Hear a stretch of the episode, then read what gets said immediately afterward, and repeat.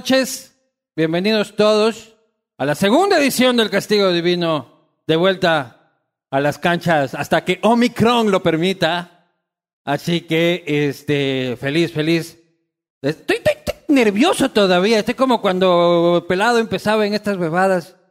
Este, esto de volver en vivo tiene, tiene sus repercusiones. Nervioso también está el invitado. Feliz, feliz de verlos aquí. Espero que disfruten.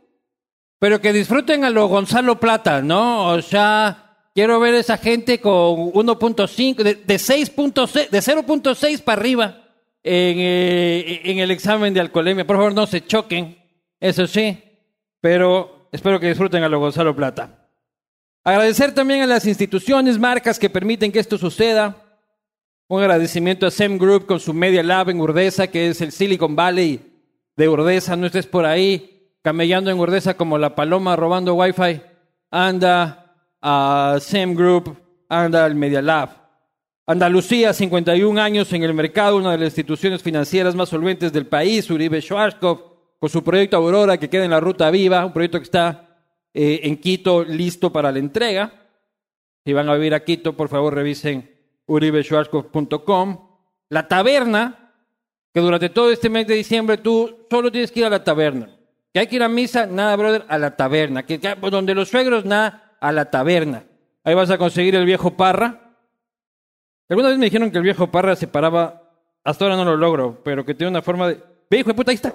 Ya, casi. Eh, aceite rica palma. Aquí está la people de rica palma.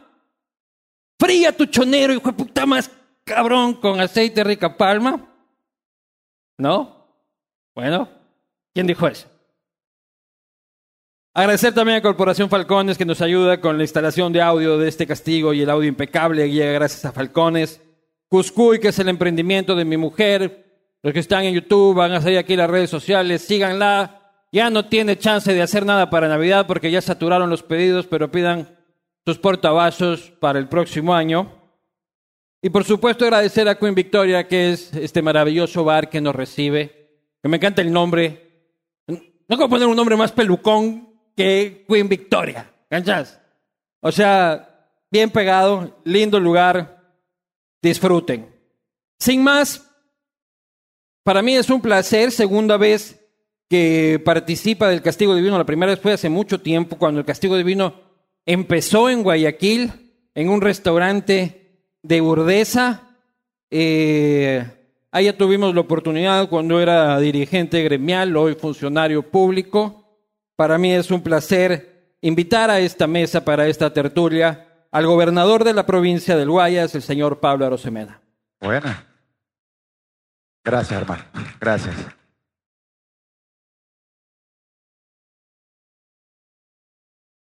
¿Cómo estás? Bien, oye, gracias por, por la invitación. Un saludo para todos estos amigos y gente chévere que aquí está presente. Un aplauso para todos, por favor. Un aplauso. Un abrazo para todos. Salud. Por Gonzalo Plata, carajo. Toma esta. MLE campeón. ¿Qué? MLE campeón este domingo. Vamos. A ver, esto se publica el martes, así que para cuando ya se publique ya habrá perdido Ya. el Emelec, loco. Entonces, Hechos consumados. claro, hecho consumada.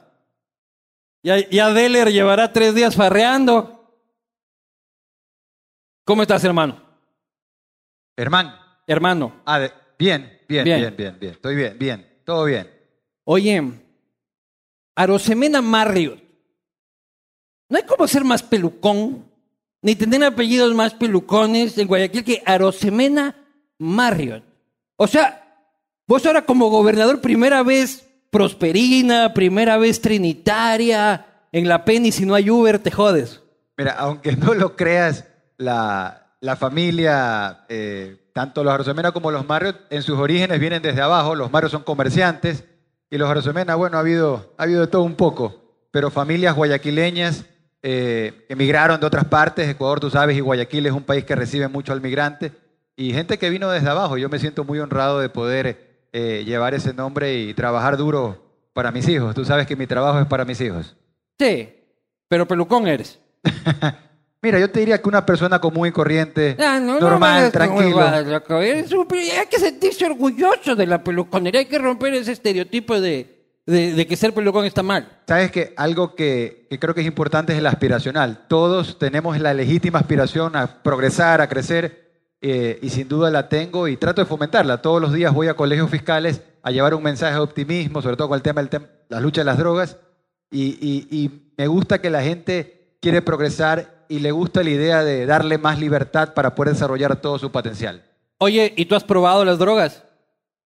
¿Qué drogas? Nunca, nunca. No, nada. Ah, loco. No, nada. Ni un porrito. Ni cigarrillo. Nunca le he encontrado el gusto. He tenido la suerte. Pero ¿cómo sabes si no le has encontrado el gusto si no has probado? He tenido la suerte Pues yo de... te traje a que no meter. Tú sabes que hay una época de adolescente que todo el mundo quiere fumar un cigarrillo, digamos, porque hasta, al menos en, en nuestra época, 20 años atrás, 30 años atrás, 25 años atrás, como que eso era lo que, eso era lo normal. Pero yo nunca aprendí a golpear. Entonces realmente, y alguna vez traté, pero nu- nunca aprendí a golpear, entonces por lo tanto nunca aprendí a fumar y hasta ahí nomás. Entonces, ¿cuál es el mensaje de drogas que, que- que llevas tú hoy a la sociedad? A ver, llevar una vida libre de drogas es una vida positiva y tienes caminos. El camino del deporte, el camino del arte, la cultura, la música y el camino del estudio. Cualquier camino de esos te da vida. Lo alternativo es la muerte. La droga es un camino seguro, un destino a morir y es entregarle tu vida a un narcotraficante que te quiere exprimir por los dólares que llevas en el bolsillo. Pero depende de qué droga, ¿no? bueno, O hay- para ti es así como mi tía Maruja, la droga. mira, la H es la droga que hace daño en el Ecuador. Estoy hablándote de otro tipo de drogas. Oye, te cuento algo que te- te- les va a sorprender a todos. Pero tú metes to- todas las drogas en el mismo saco.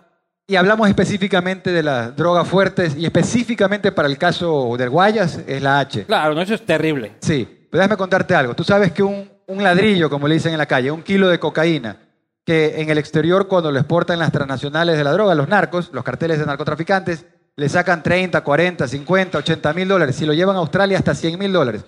Bueno, a nivel local le han logrado sacar una rentabilidad similar a exportarlo de punta a punta al mundo. Claro, no, el mercado local ahora es Porque- mucho más atractivo. Claro, porque por la tabla de microconsumo generaron el narco microtraficante. Entonces tienes un problema grave eh, del narcotráfico. Por un lado, la violencia, muertes violentas, homicidios, asesinatos, sicariatos, todos de acuerdo a policía y fiscalía, todos vinculados al narcotráfico, pero Sí. por otro lado el problema del consumidor. Pero lo que yo te pregunto es que la marihuana para ti también está en ese grupo. Yo creo que está dentro de las cosas medicinales y ese Ya. tipo de cosas, pero... O sea, fumarse un porro para ti es un asunto medicinal. No, yo lo que te digo es que hoy Ecuador no se puede dar el lujo de ser flexible con las drogas. Y yo soy, mira, Te yo, estoy hablando de la marihuana, loco. eh, yo digo, yo soy una ¿Qué persona... ¿Crees que Sí. hay que legalizar la marihuana?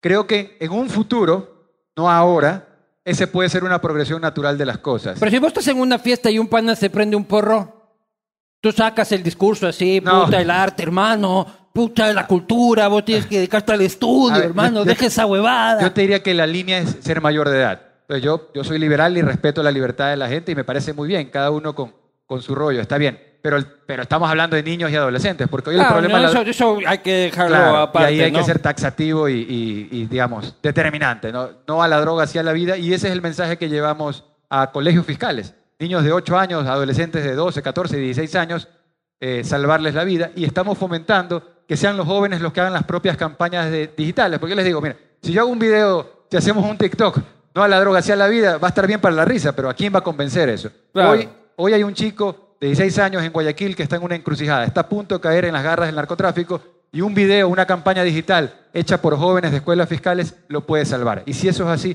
¿por qué no hacerlo? Y ese es el mensaje que estamos llevando. No, perfecto. ¿Qué tal ser gobernador? Suena del putas, ¿no? Gobernador. O sea, a lo Schwarzenegger, hermano. O sea, Te, te su- cuento, su- el cargo suena muy bien, pero para efectos prácticos, te cuento una historia. así como gobernar, gobernar, pocón, pocón, ¿no? Mira, el día a día es tener que lidiar con todo tipo de problemas. Pero déjame contarte una historia. A ver, eh, hace unos días cuando pasó, y ya hablaremos del tema de masacre carcelaria, después de eso yo fui a hablar con los familiares de las víctimas. Pero antes de hablar con los familiares de las víctimas, eh, fui a los hospitales, en ese momento era información reservada, información del Hospital del Guasmo del Sur, y conversé con los presos que habían sido heridos, que habían matado a otras personas en la masacre, pero que les habían pegado un tiro, pero que habían sobrevivido. Y fui a hablar con ellos. Por ejemplo, allí había un joven de 25 años de edad, sentenciado a 34 años de cárcel, lleva dos años cumpliendo la condena, Conversé con él al nivel más humano, más básico posible. ¿Cómo estás? ¿Y qué le ¿Te preguntaste? están, te están atendiendo bien? Y dijo que gracias al doctor que le había salvado la vida.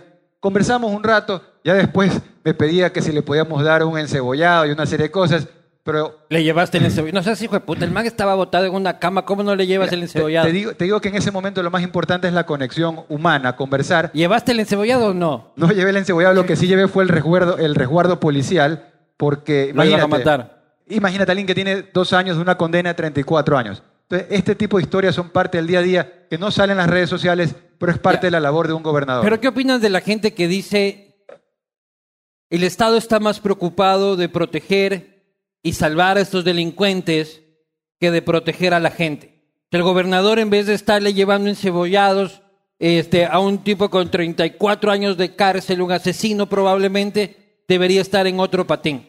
A ver, te diría que el 99% del tiempo es seguridad de la cartera de un gobernador y más aún en esta ocasión como a mí me ha tocado.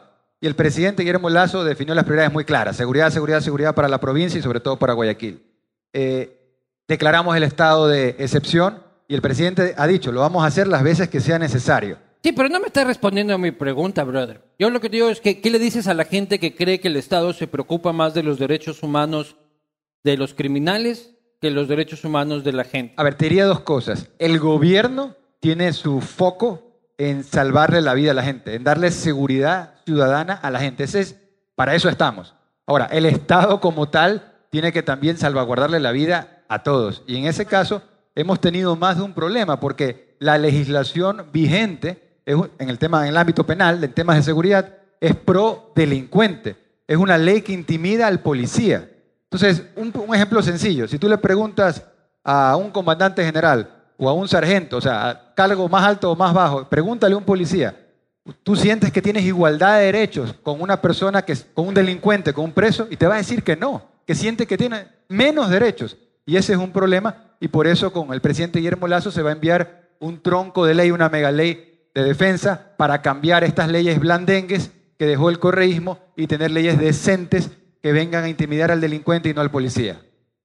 Para que el policía dispare a mansalva. No, para que el uso progresivo de la fuerza haga sentido. Al día de hoy, eh, la legislación entrena al policía para tener temor, para pensar que no puede actuar. Y de hecho, no solamente es un tema de pensamiento, tenemos a más de 500 policías en la cárcel porque han actuado. Entonces es importante encontrar un equilibrio. En este cargo ya sientes empatía por la policía, ¿no?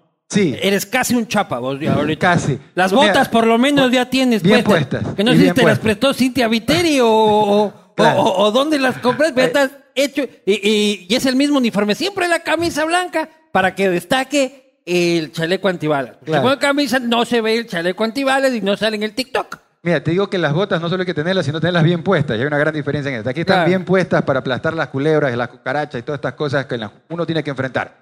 Pero mira, el trabajo de la gobernación, sí, o sea, tienes un frente que estamos luchando contra el narcotráfico. O sea, el, narco- el narcotráfico no es chiste. Al día de hoy, y contando, llevamos 189 toneladas de droga incautadas. Es la mayor incautación de toneladas de droga en la historia del Ecuador. Luis Eduardo, ahí hay que preguntarse, ¿será que hace un año, dos, tres, cinco, diez no se incautaba tanta droga? O sea, ¿por, qué no? Claro, sí se traficaba, pero ¿por qué no se le incautaba? Porque no había una decisión del gobierno de ese entonces de luchar contra el narcotráfico. Pero también puede haber más producción, ¿no?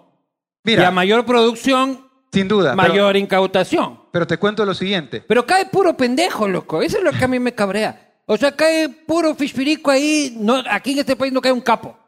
Mira, todos los días se desarticulan bandas. Tenemos 51 días de estado de excepción y se han desarticulado 47 bandas delincuenciales, casi que una por día. Pero la people no siente más seguridad en la calle. Mira, ese es un tema sumamente importante. No me vengas con la percepción, como No. decía ese ministro correísta, de, de la eh, percepción pe- de la seguridad. Eh, no, mira, los datos. Veamos los datos. Yo te diría, Pero agarra- los datos arman ustedes, los datos. Es el problema, que los datos de seguridad hace tu ministerio.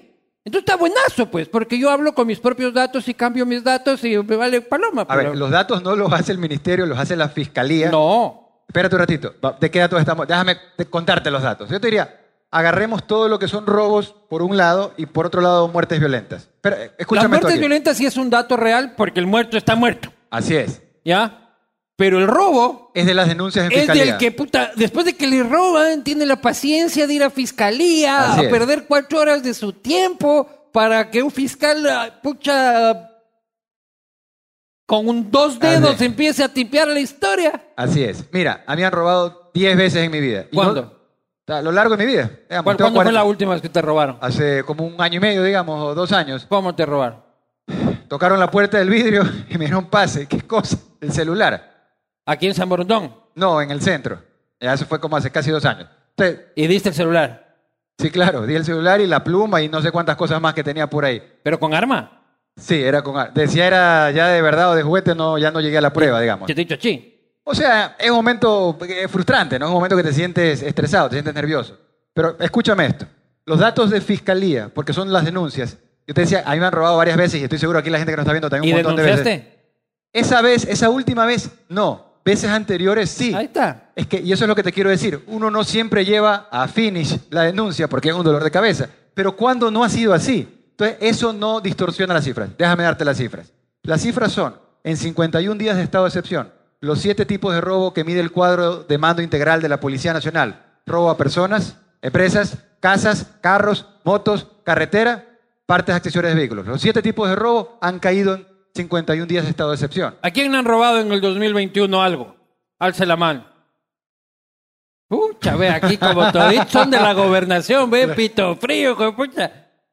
Nadie le ha robado aquí nada, no. Claro. Pero déjame cerrar el tema. Pero por otro lado, el tema de las muertes violentas, esas sí se han disparado. Estamos hablando de asesinatos, homicidios intencionales, sicariatos. Y dos datos sobre esto. Todas, de acuerdo a Fiscalía Policía, Homicidios intencionales. sí, es que hay de los dos ¿Qué tipos. tiene diferencia del asesinato del homicidio intencional? Esa sería una pregunta para el de criminalística, pero así lo clasifican ellos. Pero déjame decirte que de acuerdo a Fiscalía y Policía, todas estas muertes violentas, que es como se las clasifica, están vinculadas directa o indirectamente al narcotráfico. Esa es la causa raíz. Entonces, se han más que duplicado, pero tienen un vínculo que está muy claro, que es el narcotráfico. Entonces, a pesar de que los robos puedan bajar, luego la percepción y la realidad es que el- las muertes violentas se han disparado. Entonces, hacia allá tienen que apuntar todos los cañones y es lo que estamos haciendo. Cuando tú llegaste al cargo dijiste, bacán, voy a empezar ya por fin a trabajar en el gobierno que me tenían congelado como la pieza. Este, no me daban cargo, tenían hueveando. Pues te tenían hueveando un buen tiempo, ¿no? Me habían pedido desde el primer momento que vaya... Que estés a- calentando en la banca. Claro. Es, es como el típico maleta de gris. Vos Claro. calienta, ñaño, vos Oye, calienta. Yo Ya me estaba puta, quemando, ya me estaba quemando, claro. Cuatro meses ahí el otro, puta, estira y estira y no Mira, llamaban de Carondelet, no. Desde el primer momento, y de hecho las dos primeras semanas del gobierno, yo estuve yendo al Palacio de Carondelet porque me pidieron una colaboración Pues directa. te mandaste a hacer traje y todo el todo. asunto de ministro y le toca bota de gobernador. Pero la verdad sea dicha es que yo, Te tuvieron congelado un tiempo. hermano, yo- Pablo, no me hueves Pero- pero déjame porque contestar. tú y yo lo sabemos. Ya, déjame contestar. La posibilidad de representar al presidente, que es el honor más alto que he tenido en mi vida, Ya, y hacerlo ya. en Guayaquil, para mí, eh, la verdad que ha sido un honor muy grande. Lo que Pero no me estás respondiendo. Te tuvieron hueveando un tiempo, ¿no? No, no, hermano. No, porque sí estuve en Carondelet tras bastidores todo ese tiempo. Eh, En Carondelet hemos estado todos tomando cafecito, pero otra cosa es que te den un Oye, carguito. Lo más importante, ¿sabes qué? Lo más importante es que... Lo más importante es luchar por Guayaquil, No, no, no. representar al presidente. No, no, algo, algo que te va a gustar. Tú sabes que yo entré sobre los 100 días, cuando todo el mundo sabe que pasas de la luna de miel a la luna de hiel. Así que más bien para mí O fue... sea, cuando el partido está perdiéndose 2 a 0 Ta, hijo de ta. puta, y metes al, No, yo creo que fue algo... al delantero. Me gusta poder ayudar, porque si no, pues ¿para qué estás en esto? Y buena cosa que entré en un momento que hacía, hacía bien que entre alguien a refrescar Pero Guillermo no estaba resentido contigo, No. el presidente, No, porque cuando... Te digo cuál es mi teoría. ¿cuál es tu, tu hipótesis? No te pongas nervioso, pero esta es la teoría. En el 2019, ¿Qué pasó? el presidente en ese tiempo, este líder de Creo, esperaba que tú, después de todo lo que se había hecho, te lances a la alcaldía de Guayaquil. Ya. Y te ahuevaste. ¿Dónde están los huevos que le di a Otto el otro día? Te ahuevaste a la candidatura. Esa es tu hipótesis. Y la- no, yo, yo porque lo sé. Y Lazo nunca te perdonó esa huevada de que te hayas ahuevado último momento. No, no, no es así. A ver. ¿Te ahuevaste? No, no. Ahora, y ahora pregúntame de cara al futuro, porque me estás hablando del pasado. No, ya hablaremos del futuro. Vamos a hablar ¿Te- del te- futuro. te- te- te- te apuro? ¿Te vas a la Penny o qué onda? Cualquier momento, hermano, estamos... ¿Te ahuevaste? ¿Cómo, No. fue, ¿Cómo fue esa decisión? A ver, estoy hablando para atrás, no hablando para adelante. Ya, del futuro ya vamos a hablar. Ya vamos a hablar, ya vamos a hablar. No, Tómate un traguito para que te Mira. tranquilices. hay, algún, ah, hay algunos... Pero tómate el traguito. hay algunas propuestas que me han hecho en su momento, ser asambleísta, este tipo de cosas, que a mí no me ha interesado. Lo que tú mencionas no era un tema que no me interesaba. Ojo, Siempre te ha interesado. es el tema del timing. En ese momento tenía una responsabilidad y no soy una persona que deja las responsabilidades colgadas. Era eso. Lazo te dijo, lánzate. No, no, lo conversábamos, era una posibilidad, pero no era una... no, Y quedó cabreado de esa vez. No, hermano, Guillermo es una persona relajada. Él, es una, él tiene cosas más importantes que pensar y en ese momento lo que se pensaba era en la campaña presidencial. No, las seccionales eran y siempre son importantes. Mira, siempre hay esto, se decía en esa época, sin el, 19 ¿cómo decía? sin el 19 no hay el 21, este tipo de cosas, pero mira que al final eh, el presidente hizo una campaña extraordinaria, pues y por eso ganó. Bueno, no quiero dejar el tema del narcotráfico, ya vamos a Ya. volver de cómo te Ya. ahuevaste. Este, Indaves. tú llegas y te encuentras con quizás el problema más grave que ha tenido, aparte de la pandemia, la provincia de Guayas en los últimos 10 años, porque la situación de inseguridad que vive esta hermosa provincia no la hemos visto hace mucho tiempo. ¿ya? El centro focal del crimen organizado, no solo Guayaquil, Durán también, eh, Daule también, y vos llegas y dices, yo vine acá para las fotos y vaya mierdero. ¿No dijiste, mi amor, vamos, nomás? Me hubiera ido al ministerio mejor, claro. Claro, para eso me daban el de la producción, como el, el- ¿cómo se llama? Claro. El, el- eh, el de la Asociación de Bancos. Eh, Julio José. O Julio José Prado, puta, está lindo en los cócteles. Puta, a mí me toca hablar con Fito. A ver, yo creo que mientras más grande es el desafío, más grande es el crecimiento profesional. Entonces, eso es Pero no dijiste, vaya lío en el que me metí. No, y hablando en serio, ver, loco, porque hablando, es un ver, hablando en serio, eh, agarrar la gobernación ya sabíamos que era para el tema de seguridad. O sea, había un plan de acción que era sobre seguridad. Lo que no se sabía es que iba a ser tingo, tingo, tango con respecto a que un par de días después iba a reventar el tema de la penitenciaría. Del día que te posicionas, ¿cuánto tiempo pasa la primera ma- la masacre? Una semana, Una semana. sí, un poco menos. Pues vas menos de una semana y se mataron, ¿fue la que vez que se mataron 70 o que se mataron 100? 119. Hijo de puta. Una semana en el... ca- ¿Cachas ir a tu trabajo nuevo? Ya. Te compras tus botas nuevas. Pasan cinco días y se matan 100 hijo de putas. What the fuck? Yo vine para los cócteles, o sea... ¿Cómo fue tu primera reacción? A ver, este es un tema, digamos, si no fuera tan serio, pero un tema No, serio. no, es serio. Es serio. Totalmente serio. Sí, y, y la, convoca- la convocatoria era para trabajar, ¿no? Como cuando te metan a la cancha es para jugar fútbol, para recibir patadas y dar patadas. Entonces Ya, esto era pero para se trabajar. matan 100 tipos. Sí. Y entonces, espe- específicamente ese día, el general de la policía, que es el comandante general de la zona 8, Guayaquil, eh, Durán Zamborondón, estuvimos ahí adentro y vimos cosas que ahorita no vale la pena No, replicar. espera, no, no, espérate un rato. No. Que a mí sí me interesan los detalles, Dale. disculpa. ¿Cómo te enteras tú de la masacre de los 100? de ese día de ahí. Ese día yo estaba visitando a un medio de comunicación, un diario importante de la ciudad, eh, conversando con el dueño y con una periodista, estábamos dialogando, Le- estábamos hablando de estos temas de seguridad. En Expreso. Sí, estaba conversando. Una buena conversación, es parte del día a día conversar con todo el mundo, y recibí una llamada, en este caso de la ministra, con, con este tema de aquí y con la instrucción de ir directamente para allá. Entonces, Galo Martínez, muchas gracias, lindo el cafecito, pero Tuve que salir directo para allá. Tú sabes que las cárceles le- dependen del SNAI, pero justo ese ¿ya día... conocías dónde quedaban las cárceles? Sí, porque imagínate esto de acá, ¿cómo es la vida? Dos, tres días antes, cuando yo recién asumo, ya había ido a la penitenciaría. O sea, al- a, los dos días fui antes de que... Claro, fue cuando Anderson Coincidimos. entró, cuando Anderson entró, el mismo día que nos que la posta Sí. entró a las cárceles. Ese mismo día. Yo estuve cuatro horas en las cuatro cárceles a los dos días de haber por tu entrado. culpa casi nos matan porque te acuerdas de que dijeron de que la seguridad tenía que destinarse a la visita del gobernador que había decidido ese mismo día visitar la cárcel. Claro. Y mandan aquí a mi pobre equipo con Andaba con tres autos, con una camioneta, claro, pues. Sí, ese día... Ahí sea, conociste dónde quedaba la o sea, penitenciaria. adentro, estuvimos en las celdas, en las cuatro cárceles, mínima, mediana, máxima seguridad. Te dice la ministra, tenemos una emergencia importante. Sí, y te decía que el contexto era que no había cabeza del SNAI en ese momento, porque Fausto Cobo había pasado al CIES, sí. a- al, al Ah, CIES. ahora le llaman CIES, pero todos lo recordamos como la linda Senaín. De acuerdo. Y había en ese momento la nueva persona no estaba nombrada, entonces había una necesidad de poner, de plantar cara ahí. Por eso yo fui para allá. Habré estado sobre las 10 de la mañana y salí a las 5 de la tarde ese día. Y tú agarras el auto de la gobernación y te dicen, gobernador, póngase este chaleco.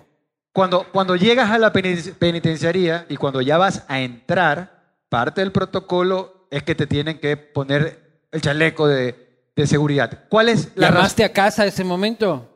No, porque... ¿Mandaste un mensajito? No, porque... La pobre viendo en las noticias, chucha, No, y el pues. otro como... Claro, pero peor, y luego lo- si quieres lo comentamos, fue lo que pasó más reciente, que cuando estábamos en el evento de los Marines. Sí, se llamamos... Eso lo comentamos después. Mucho te me apuras, Eso fue peor porque yo llegué ahí Ah, a las 6 de la eh, mañana a mi casa. Tú llegas, Ya. Y te dicen, gobernador, necesitamos que se Sí. ponga este chaleco. Sí, y la razón es esta. Hay pocos policías para el tamaño del problema. Esa es parte de la realidad. De acuerdo a la ONU, se requieren cuatro policías cada mil habitantes. Ecuador tiene 2,7 cada mil habitantes. Entonces, hay dos huecos, un corcho, tapas uno, destapas otro. Cada policía que ponemos en la penitenciaría es un policía menos que no está en la ciudad. No es el Espíritu Santo que puede estar en dos partes al mismo tiempo. Entonces, la razón del chaleco es que no distraigas a un policía. Porque si yo digo, no, yo no quiero esto de acá, tienes que haber policía. cuatro policías cuidándote. Correcto. Entonces, para liberar policías. Y eso es lo que te dice la propia policía. Entonces, nada, trabajas. Y bueno, son situaciones donde Te ponen el chaleco. te lo pones, sí, te lo pones. Ya. ¿Y tú qué dijiste hace rato? Ya, Ah. ya en serio, loco. Como que, no me digas que el presidente O sea, me llamó para no. el honor a la verdad, hijo de puta, y la patria, y Simón Bolívar, y la verga. Y este, ¿Qué sientes ese rato, loco, en el que estás trabajando, te ponen un chaleco, vas a entrar al lugar más peligroso del país ¿Sabes donde qué se más duro estaban que el matando? chaleco? ¿Sabes qué? Hay, hay dos cosas duras que creo que no. Una que es un detalle. El casco blindado es como ponerte una bola de bolos en la cabeza. O sea, pesa, es un casco blindado. Eso es algo raro porque chaleco, alguna vez alguien se ha puesto un chaleco de algo, pero un casco blindado, pues no te lo has puesto nunca. Eso es una, una sensación Tú extraña. dijiste, ¿cómo voy a salir en las fotos? Aquí, loco. No, dice cómo voy a salir con la tortícula, eso es lo que pensaba. Pero, pues, chistes aparte, lo otro es cuando ya entramos, algo que, que fue incómodo en ese momento fue que ya entrando en las celdas y, y el episodio que había pasado, y estamos de alguna forma camuflados de policías mezclados con la policía, estamos con... No se me ve, digamos, no me reconocen. Sin embargo, hubo gente, presos, de los que estaban boca abajo, que me vieron y me dijeron, ahí está el gobernador, venga, para-". O sea, me empezaron a hablar. Tú entras y empiezan a reducir a los presos. Sí. Ya empezaste a ver muertos ahí. Conforme entré a los- al, al ala dentro del pabellón, sí, Y empezaste a ver decenas de cadáveres. sí. Desmembrados, ¿qué onda? Pero esa huevada, eso sí debe ser una cosa que... Lo, lo- sí, lo que te decía hace un momento. El, general, el comandante general de la policía, él me dice, gobernador, yo tengo 34 años de experiencia siendo policía. Antes estuve en la guerra, estuve en el, en el CENEPA. Agarraron a compañeros y me agarraron a mí. Los torturaron, torturaron a ellos. Yo he visto estas cosas, pero lo que usted y yo acabamos de ver ahorita, yo nunca lo he visto en mi vida. Nunca lo he visto en mi vida. Mira, yo, ¿Qué viste?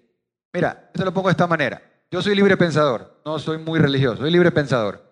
Pero ese día, la frase esta de Caín, ¿qué has hecho con tu hermano? O sea, ver la fractura de la humanidad. ¿Qué viste?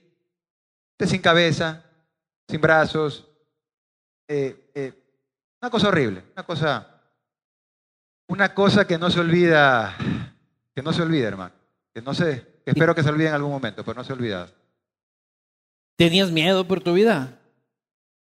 en ese momento es un tema de adrenalina, no es como, en ese momento pues, está como que el cerebro humano no puede pensar en varias cosas a la vez en Sí. estas situaciones, entonces piensa en una es, sola es cosa. la vez que tú estás en esa puerta sacando a la gente de la cárcel. Eso, fue, eso pasa ese mismo día, luego, porque la misión con la cual yo fui no solamente fue para constatar qué estaba pasando, poner cara, No rescatar a otra gente. sino que los civiles, ahí tú tienes administrativos, Gente de los, cocina. los guías penitenciarios, los famosos cocineros que son las de empresa catering que llevan los alimentos y los preparan ahí adentro. Y, ¿Y por qué haces así? Yo digo cocineros porque no es que cocinan, con- llevan los alimentos pre, prefabricado, Ah, digamos. Entonces, por, por le dicen los cocineros. Y el objetivo ese día era sacar a toda esta gente. Si bien la balacera era entre bandas, mientras estábamos ahí, o sea, una bala perdida encuentra a alguien. Pero Entonces, tú estabas lejos de la bala. o sea, a- No había posibilidad, tú no veías gente disparando no, en sí, la parte que tú estabas. Pero sí llegué a ver gente disparando y sí llegué a estar a 20 metros, digamos. ¿Dónde viste a la gente disparando? Tú- a ver, dentro de la penitenciaría hay una puerta de hierro, abres la puerta de hierro y das un paso y ya estás donde la bala te puede de hecho, en la puerta de hierro encontramos balazos. Esto es lo que sacaron la puerta este, y la volvieron a poner. No, esa es otra. La puerta que te digo es la puerta que abrimos para que salgan los, los cocineros, que era salga, salga. Y luego un detalle que, que la ¿Y gente... quién grababa el video? En ese momento va a grabar un video del gobernador. Oye, eso- Gobernador, este, de este lado mejor. Qué, qué bien que me preguntas eso porque esto, esto va a ser fantástico, esto de aquí. La gente, y aquí, saludos al Troll Center correísta, digamos, ¿no? Eh, quieren montar la película de que anda en la foto y todo esto. Ah, Que quieres el nuevo foto Sonel Cosner. Así. Imagínense, le cargan por gusto. Pero la verdad sea dicha, que en estas intervenciones no vamos pues con el equipo de comunicación de la gobernación. Las fotos o videos que salen los toma La policía. la propia policía, que por temas de Comisión Interamericana de Derechos Humanos tiene que registrar todo, porque mañana las cosas se judicializan y tenemos que probar que estamos haciendo las cosas bien. Entonces, cuando han salido, de hecho, en esta última ocasión que decían que estábamos en una fiesta farreando, eh, yo no tenía fotos, porque no, te- no fui con nadie, fui solo. Y durante todo un día me dieron palo de que no habíamos ido, que estábamos farreando. Y luego, mira, ve, la policía había tomado fotos, sacó las fotos, alguien agenció. Bueno, se me estás yendo a la otra vez. Todavía sí, pero, pero para que veas cómo rompes la primera puerta para sacar a los civiles. Sí. Luego rompen la segunda puerta, que fue. Es la puerta blindada de ingreso ya a los pabellones. Sí, sí, esa, esa no se rompe, esa se le pone cargas explosivas, Se, la revienta. se la revienta, la puerta no es que se hace añicos, sino que cae. Cae. Y luego, de hecho, mientras entramos, hay O sea, ponen dinamita así, hijo de puta, lo casa del papel esa huevada, loco. Sí, o sea, como una- unas cargas explosivas. De hecho, en esa ocasión fueron dos detonaciones para que... Eso para- nunca habías visto tampoco tú en tu vida. Nunca tan cerca, porque... Habías visto en Netflix esa huevada, loco. o sea, eh, la- los años viejos en la playa, digamos, pero ya... ve- la camareta, hijo de puta. claro, ya esto es un tumbaquiosco de otro nivel. Y se cae la puerta Se blindada. cae. Y mientras entramos, hay otros ¿Y policías... vos qué hacías ahí? Estaba con la comandante general Tania Varela al ¿Y lado por de qué ella. no dice, señor, usted por favor, espere un ratito, vamos nosotros, que tenemos un poquito más de capacitación en agarrarnos bala con la gente? Tú sabes que hay, el- la labor del gobernador es coordinador, es un tipo Claro. que coordina, lidera, coordina, organiza, dirige, controla. Entonces, hay detalles. Por ejemplo, los presos habían disparado a los transformadores, habían, no había luz. Entonces, ¿quién puede hablar con CENEL? Habían tapado una serie de cosas que hay que resolver en ese momento y que solamente el gobernador, que si está ahí lo resuelves ahí, si no te tienen que llamar a donde Se estés. cae la puerta y pasas Pasamos. al infierno. Sí, sí. ¿Qué encontraste ahí? Entonces, es una escena dantesca, digamos. Son los anillos del infierno eh, porque por el olor eh, te sientes vampirizado. Yo soy libre pensador, pero yo creo en las energías. Y en ese momento sentí drenado todas las energías. O sea, yo ese día tuve que salir, tomarme dos Buprex Migra, creo que tres Tilenol, digamos, o sea, un combo, un cóctel de pastillas porque ¿Entraste al infierno? me sentí drenado. O sea, que no, no, no me quedó nada, me quedó todo ahí adentro, ¿no? Y luego ¿Qué te quiere decir pues, me sentí drenado? Es me oriné. No, las energías. Las energías. Es una forma muy elegante de decir, me estaba Claro. meando en los pantalones, me sentí drenado. ¿Sabes que En ese momento estamos entrando con policía, estaba con la comandante general Tania Varela. Entonces, de alguna forma. No había cómo mear.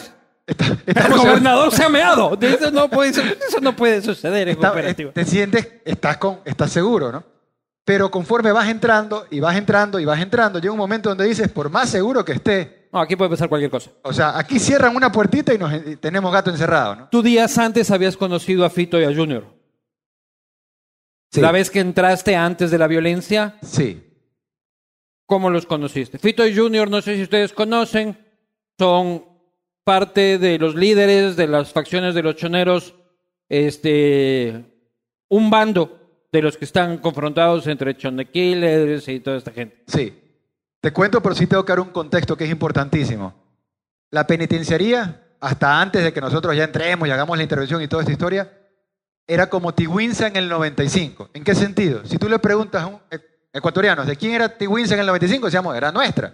Le preguntas a los peruanos de quién Tihuinza y dicen de nosotros, al punto que nos fuimos a la guerra, sangre y fuego, la cordillera del Cóndor, Tihuinza y a recuperar la soberanía ahí.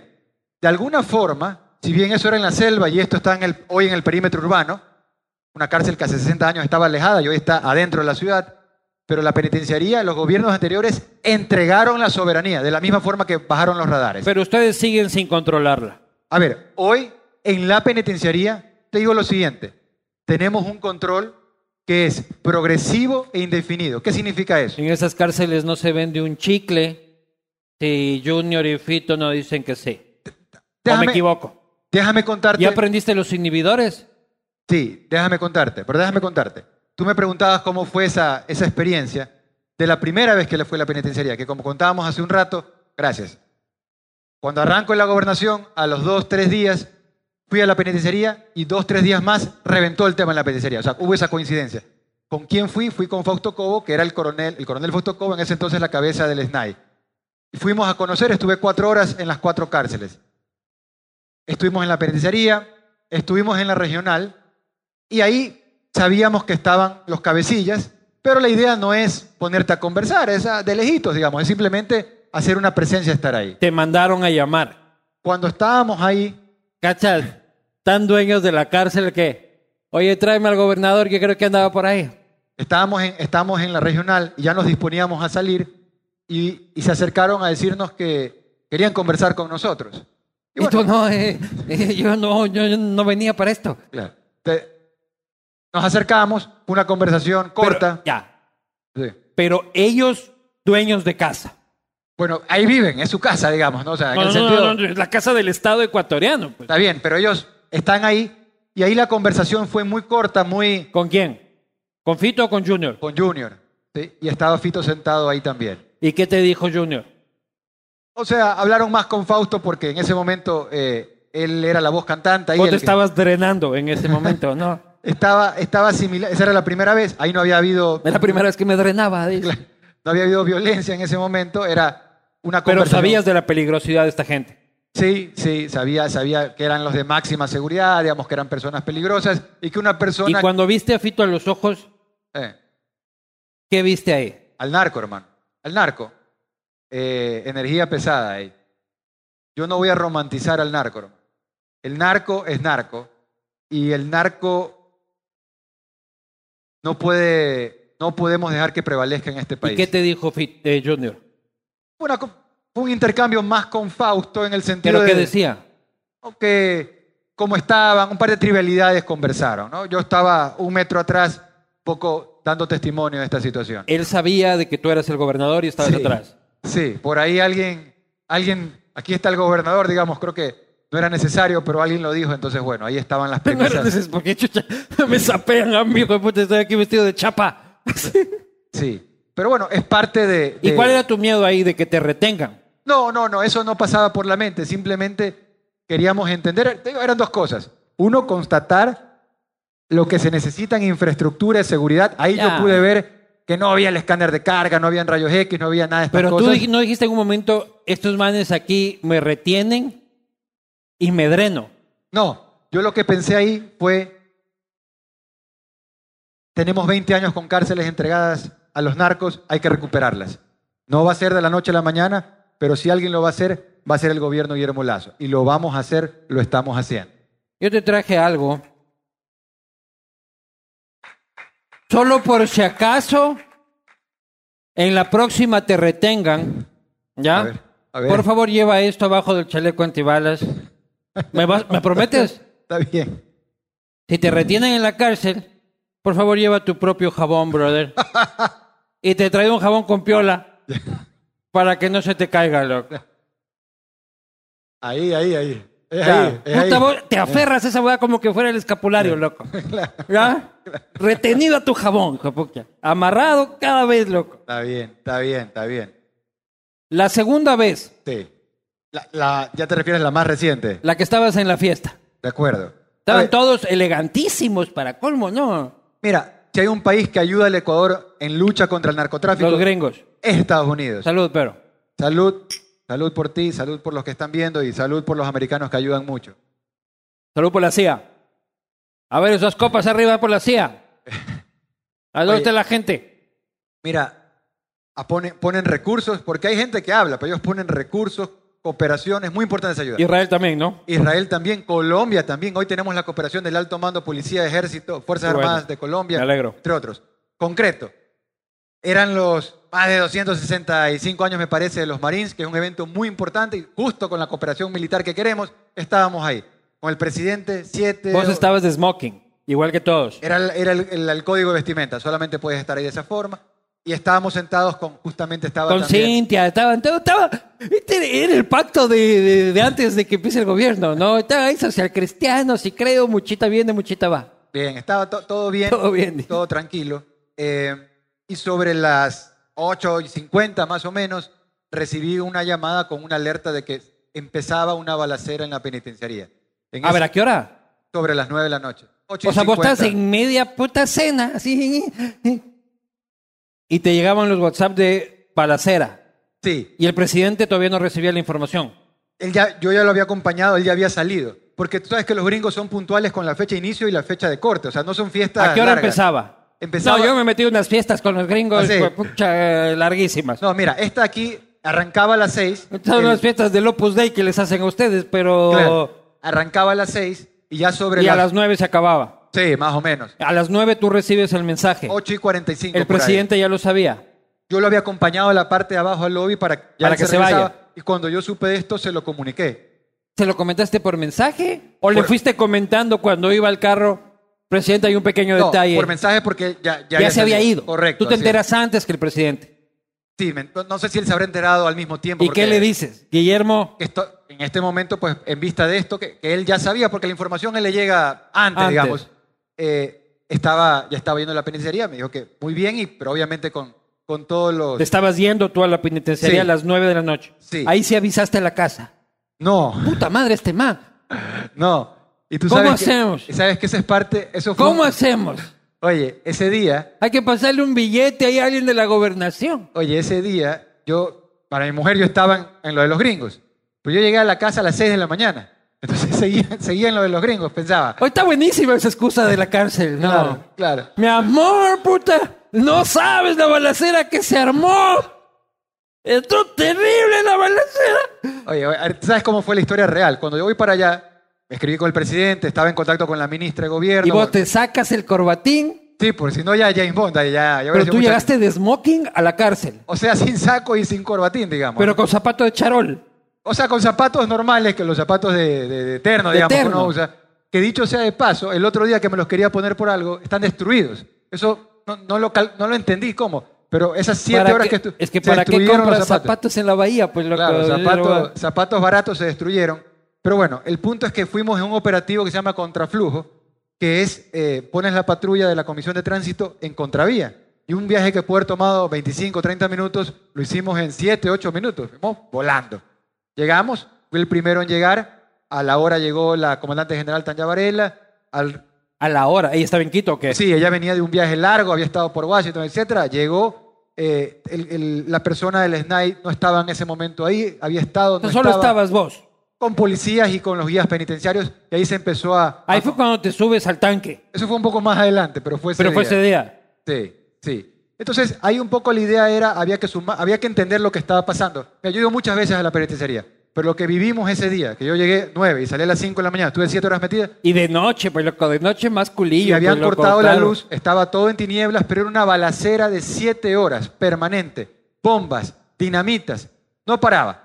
Vos que- solo pensás, ¿por qué no me dieron el Ministerio de Producción? Chucha tu madre. Yo lo que, lo que hacíamos con la policía era lanzar bombas lacrimógenas, creo que fueron más de 500 bombas lacrimógenas para dispersarlos. Teníamos un dron y podíamos ver qué era lo que pasaba. Y Estábamos- seguía sin avisar a la casa. A ver, eso es lo que te decía. Yo, cuando ya iba para allá, yo le dije a, Michelle, a mi esposa, le dije, eh, creo que me va a quedar dos horas más aquí en la fiesta. ¿Ya? Ah, le estabas mintiendo. Entonces compré dos horas de tiempo. Esa fue la Ah. verdad. Y después, cuando ya se me estaban caducando las dos horas, le dije, oye, ¿Y qué crees que ella no tiene Twitter o qué digo- chuchas, loco? O pero ella me, ella me ponía, ella me decía, Para hacer, aquí vemos la foto de- del gobernador. decía- no, mi amor, está buenazo el canapé. ella me decía, ¿estás en la penitenciaría? Y yo le digo, no, me, me estoy yendo a un cuartel de la policía que vamos a analizar desde ahí lo que está pasando. Un cuartel en Pascuales que está a cinco minutos de la penitenciaría. Yo me encargo de informarte la próxima vez. Pero. ¿sabes qué? Era por una buena causa. Porque No, no, para no preocupar a la no familia. gana- No, se gana absolutamente nada. Estábamos a 20 metros de la balacera y la dinamita. Ya, no voy a sapear, no voy a sapear nunca más, ya. este, y nada, o sea, eh, se- se- la- mucha gente dice, oye, ¿por qué no entró media hora antes, media hora después? Y esto yo digo es como un secuestro o es la guerra. O sea, tú entras cuando hay que entrar, no un minuto antes, no un minuto Ah, después. y la gente comenta desde Twitter. Generales digitales. Vestidos en pijama, viendo Netflix. O sea, todo el mundo es director técnico cuando se acabó Claro, el partido. Claro, esto era de verdad. Aquí estaba, estábamos con el GOE, GIR, Humo, EMA, eh, el SWAT del Ecuador, ¿no? La- la- los grupos de orden táctico, la crema, la crema, eh, y con la Policía Nacional y el Ejército, las Fuerzas Armadas, en el, en- en- donde pueden estar, que es a- afuera. Luego vino el episodio donde para poder entrar estábamos en 3 a, este- 3 a 1 al revés, para poder hacer una intervención policial de este tipo, que me dijeron, nunca antes se ha hecho entrar en una- un sistema carcelario de noche y sin luz. Esto, es- esto fue algo histórico. Había que entrar con iluminación o con un carro blindado. Entonces, ¿quién tiene un carro blindado? Entonces había que conseguir esos carros Los blindados. militares. Entonces, conseguimos los carros blindados, eh, coordinando con presidencia, con Ministerio de Y Gobierno. los militares alrededor ahí jugando boli, como dice no, Boscan. No, no, no. Lo, lo que pasa es que hay que cumplir la ley. Ya, ya, pero vos les veías a los militares ahí como que vaya nomás chapita. No, yo te diría, Sí. no, ellos dando el soporte donde la ley les permite darlo. Ahora, creo que todos creemos, y ellos mismos seguramente, que si la ley nos permitiera que entren, pues fantástico, pero hoy es con lo que contamos. Ya, en todo luego hay la, bronca, hay la bronca con el presidente de la corte, pero consigues el blindado. se consigue cuatro, de hecho. Primero y uno, nadie luego- quería manejar el blindado. Lo que pasa es que un- es una tanqueta, ¿ya? No, no es así nomás. Entonces yo me trempé A querer manejar la tanqueta, no con, cabrón. no con el afán de meterme, porque no, no estoy loco y no, y no se trata de eso, pero simplemente con, con la intención de poder entender cómo, cómo iba a ser el operativo. Ya, a ver, ¿pero ¿quién estaba llamando por ahí? Por ahí alguien me llamaba. Claro, el del blindado. Ah, por allá. Ahí lo saludamos. Fito, eh, un saludo para Fito. Entonces, nada, uno de estos. A ver, pero como- vos te... No, es que Sí, la información que yo tengo es de que vos te vas al blindado desesperado porque los milicos no lo ponían a andar. Y tú decías, maldita sea, hay que entrar en este bicho allá adentro y vos te subes pensando que es una Ford F-150 y te encuentras con una cantidad de... Es como un tráiler. Claro, Es otra cosa, sí. Pero así el- fue. Pero el afán no era conducirlo, el afán era entender el detalle de cómo iba a ser este operativo. Y en resumen, Te metiste la tanqueta, sí, sí estuvo dentro de la tanqueta. Sí. cabreado. Bueno, en ese momento nadie estaba feliz, digamos. Todos No, estábamos... pero cabreado porque no le hacían andar. O sea, había que, había que calibrar unos detalles. ¿ya? ¿Y vos qué eres? ¿Calibrador de tanquetas o qué chucha? Bueno, yo soy una persona que hace que las cosas pasen. Ya. Y había que hacer que las cosas pasen. Y el resumen y la, la historia tiene esta, dentro de lo malo algo bueno, es que hicimos que, Entra a la tanqueta. y que conduzcan los que podían, los que podían y los Lo que, hiciste conducir un policía. Los que tenían que hacerlo, los que lo podían hacer. O le cambiaste el uniforme a un militar para que maneje la tanqueta. Ya cuenta ahorita, ya pasó, ya, ya prescribió. No, no prescrito. No, no, pero aquí está nadie ve. Claro, no, nadie va a ver. Presidente de la Corte Constitucional apague ahorita el YouTube. Fue como la ley permite que sea. Pues se- como la ley permite que Los sea. animales que comen carne son carnívoros. Claro. ¿Te acuerdas? Porque yo no he visto un policía que sepa manejar tanquetas militares. Yo no conozco ninguno. Entraron las tanquetas, que es lo importante. Ah, muy bien. Y sabes Con- qué, y, y ya yendo a los temas serios, No estoy serio. personas privadas de libertad que habían estado transmitiendo por Facebook en vivo, que gritaban y con justa reclamaban por, porque temían por su vida, porque tenías dos pabellones, dos mil presos sueltos armados, dando bala a ese otro pabellón que también estaban armados, pero ya a punta de dinamita les, iban, les habían hecho un oramen, estaban disparando, disparando a mansalva, habían herido a 10 de los, habían matado a 10 de los 925 más o menos. Cuando nosotros entramos, cuando entra la policía, eh, agradecieron la vida porque la policía había, le había salvado la vida a ese pabellón. ¿Y Dentro cómo de una consiguen- desgracia. ¿Cómo consiguen tantas armas, brother? Bueno, ahí hay, te lo pongo de esta manera. ¿Por qué en una cárcel federal en Estados Unidos o en Alemania no pasa esto? Hay mil razones, pero una básica es porque tienes un rayos X. Entonces, Vas a poner rayos X, dijiste la semana pasada. correcto. Ahora en enero va a estar instalado. Por primera vez en la historia carcelaria del Ecuador vamos a tener el Ah, pero bendito tú sabes que ese no es el problema. Ese es un elemento de la. de El la- problema de la es que está comprado el guía, está comprado el fiscal, está comprado el juez, está comprado toda la cadena. Mira. El policía que entra a hacer el operativo recoge 20 armas, pero deja 50. Eh, Algo que yo digo todos los días en la gobernación. Hay mil problemas. Primero lo primero. Resolvamos el primero. La gente a veces se pone nerviosa, se pone Inhibidores de frecuencia. y no sabe qué hacer. A ver, el tema de la señal, que es a lo que te refieres. Porque la gente dice, ¿cómo es posible que, que se comuniquen? Hay varias. Nosotros sintonizamos la posta Sí, en la cárcel. Claro, me acuerdo. hay varias razones. Entonces, cuando se ha puesto inhibidores de señal, les pegaban un tiro, se lo bajan. Pones otro, se lo, lo sabotean. Pones más. y la lo gente de los, de los barrios también se queja. Sí. Entonces, tienes primero ese elemento. Luego, hemos hecho requisas, Luis Eduardo, donde hemos encontrado, y esto es sorprendente. Modems. No, no, pero espérate. Teléfonos satelitales. No hay forma de tumbar la señal de un teléfono satelital. Evitando que entre el Claro, la teléfono única manera. La única manera. Pero te digo, y son armas, y en y este yo caso. no soy experto en inteligencia, Oye, pero son- suena y son- inteligente. son armas, y en este caso, medios de comunicación sofisticados, que están encaletados tres metros bajo tierra. Oye, yo he traído detectores de metales con la gobernación, con apoyo del Ministerio de Hidrocarburos, Energía, detectores de metales que cuestan una fortuna, que se usan en el oriente, y detectando armamento tres metros Así bajo como esos tierra. que andan por las playas gringas. Claro. así, tu, tu, tu, tu, tu, Claro, tu, tu, pero tu, no es tu, oro, sino que fierros, o sea, armas tres metros abajo o también en las paredes. Entonces, es, es una lucha donde hoy tenemos a mil efectivos combinados de policía y fuerzas Tú armadas. estuviste ahí adentro, Sí, conoces más que cualquier encarondelet del tema. El presidente dijo que habían actores políticos tras la crisis penitenciaria. Tú cuando entraste, viste a algún preso diciendo, puta, está la victoria siempre, puta, viva el bigote, chucha. a ver, te digo... ¿Tú por- crees que hay trasfondo político ahí? Sí, y te digo por qué creo habiendo estado ahí. Y algo muy concreto, en este último episodio, nosotros veíamos esta lucha entre bandas, entre pabellones, y entramos y salvamos a 920 y pico y fallecieron ahí 10. Pero las muertes más cruentas, más crueles, fueron en el otro pabellón, en el F, se llama el transitorio, donde esas personas no tenían nada que ver, sí, personas privadas de libertad, pero no tenían nada, no estaba en un tema entre bandas. Entonces sí está La gente está bastante- por alimentos, por... eh, Sí, era otro tema. Entonces, sí queda bastante claro de que se quería mandar un mensaje ¿Qué desestabilizador. mensaje? Bueno, un mensaje de, de querer generar el caos. Correa ¿A quién, digamos, difícil No, de no, saber? es que no puedes soltar así mensaje A desestabilizador ver, por la vida. ¿qué- este, qué sí te y- puedo y decir? sin poner quién. O sea, A ver. yo, si me preguntas a mí por lo Sí. que nosotros hemos investigado, esta es una bronca de narcos. ¿Ya? Yo no veo a nadie ahí que recuperemos la patria, ni Pero- progreso en libertad, Está ni la pero bolsa mira, del burro, loco. Estamos, pero- estamos hablando de que, de que hay... ¿Tú ves a Nebot metido en la penitenciaría? No, no, pero no estamos hablando de eso. Pero espérate un ratito. No, no, sí, yo sí estoy hablando de eso. No, pero déjame decirte. Narcotráfico, política.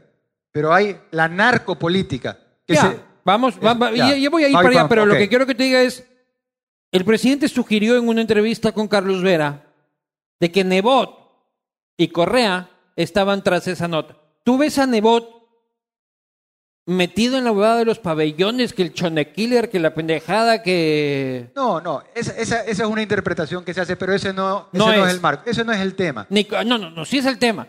Lo que te estoy preguntando es una cosa. Los narcotraficantes que están en las cárceles guayaquileñas operan con actores políticos como Correa y como Jaime Nebot, como sugirió el presidente en su momento. A ver. ¿Sí o vamos- no? Vamos por partes. No, Vamos. no me tores. no te toreo. A ver, vamos por partes. Tómate un traguito porque esa nota se está haciendo ya manzanilla, ¿verdad? Y ahora sí respóndeme. Hay narcotráfico, hay ¿Eh? política, hay narcopolítica. Cuando se sacaron los radares, espérate un ratito, cuando nosotros anunciamos poner los radares en Montecristi, en Manabí y en Santa Elena, espérame un ratito. Fui a ver los radares y no me dejaron entrar. sí. Sí, Una, una cosa importante, hubo un bloque en la asamblea que es el de UNES, es el de los correístas, el que se manifestaron en contra de que se pongan los radares que tienen un solo objetivo, detectar narcoavionetas. Eso es un tema Y muy se les claro. dañó a los 12 días. Lo sabotearon. Parece yo. de Chespirito esa nota. Lo- ¿no? Lo sabotearon. Ahora, espérate un ratito. El cerro de Montecristi tiene como 200 hectáreas y el radar no ocupa, digamos, la base que cuida el radar no tiene ni un kilómetro cuadrado, o sea, es el 0,01%. Ya, pero no me estás respondiendo a mi pregunta, brother. A ver, ¿Correa opera con los narcotraficantes, sí o no? A ver. No yo, me vengas con que las hectáreas del Cerro Montecristi y la paja toquilla, loco. yo lo que te digo es... ¿Sí o no?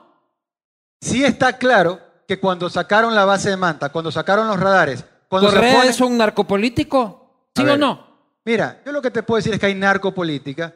¿Correa es parte de la narcopolítica? Correa es parte de los desestabilizadores, sí. ¿De la, gente- narcopolítica? Y a veces pueden jugar con la narcopolítica, o no, como en el caso de los radares, sí. Jaime Nebot, Creo que eso es un tema aparte, ¿no? ¿por qué esa parte? Porque el presidente nunca se ha referido en esos términos, se han referido en otros términos. Porque está claro que en la Asamblea han habido bloques que han querido generar inestabilidad, tumbar al presidente en algún momento. Lo querían hacer. Todas estas historias que se han inventado. Entonces se tiene que luchar contra eso.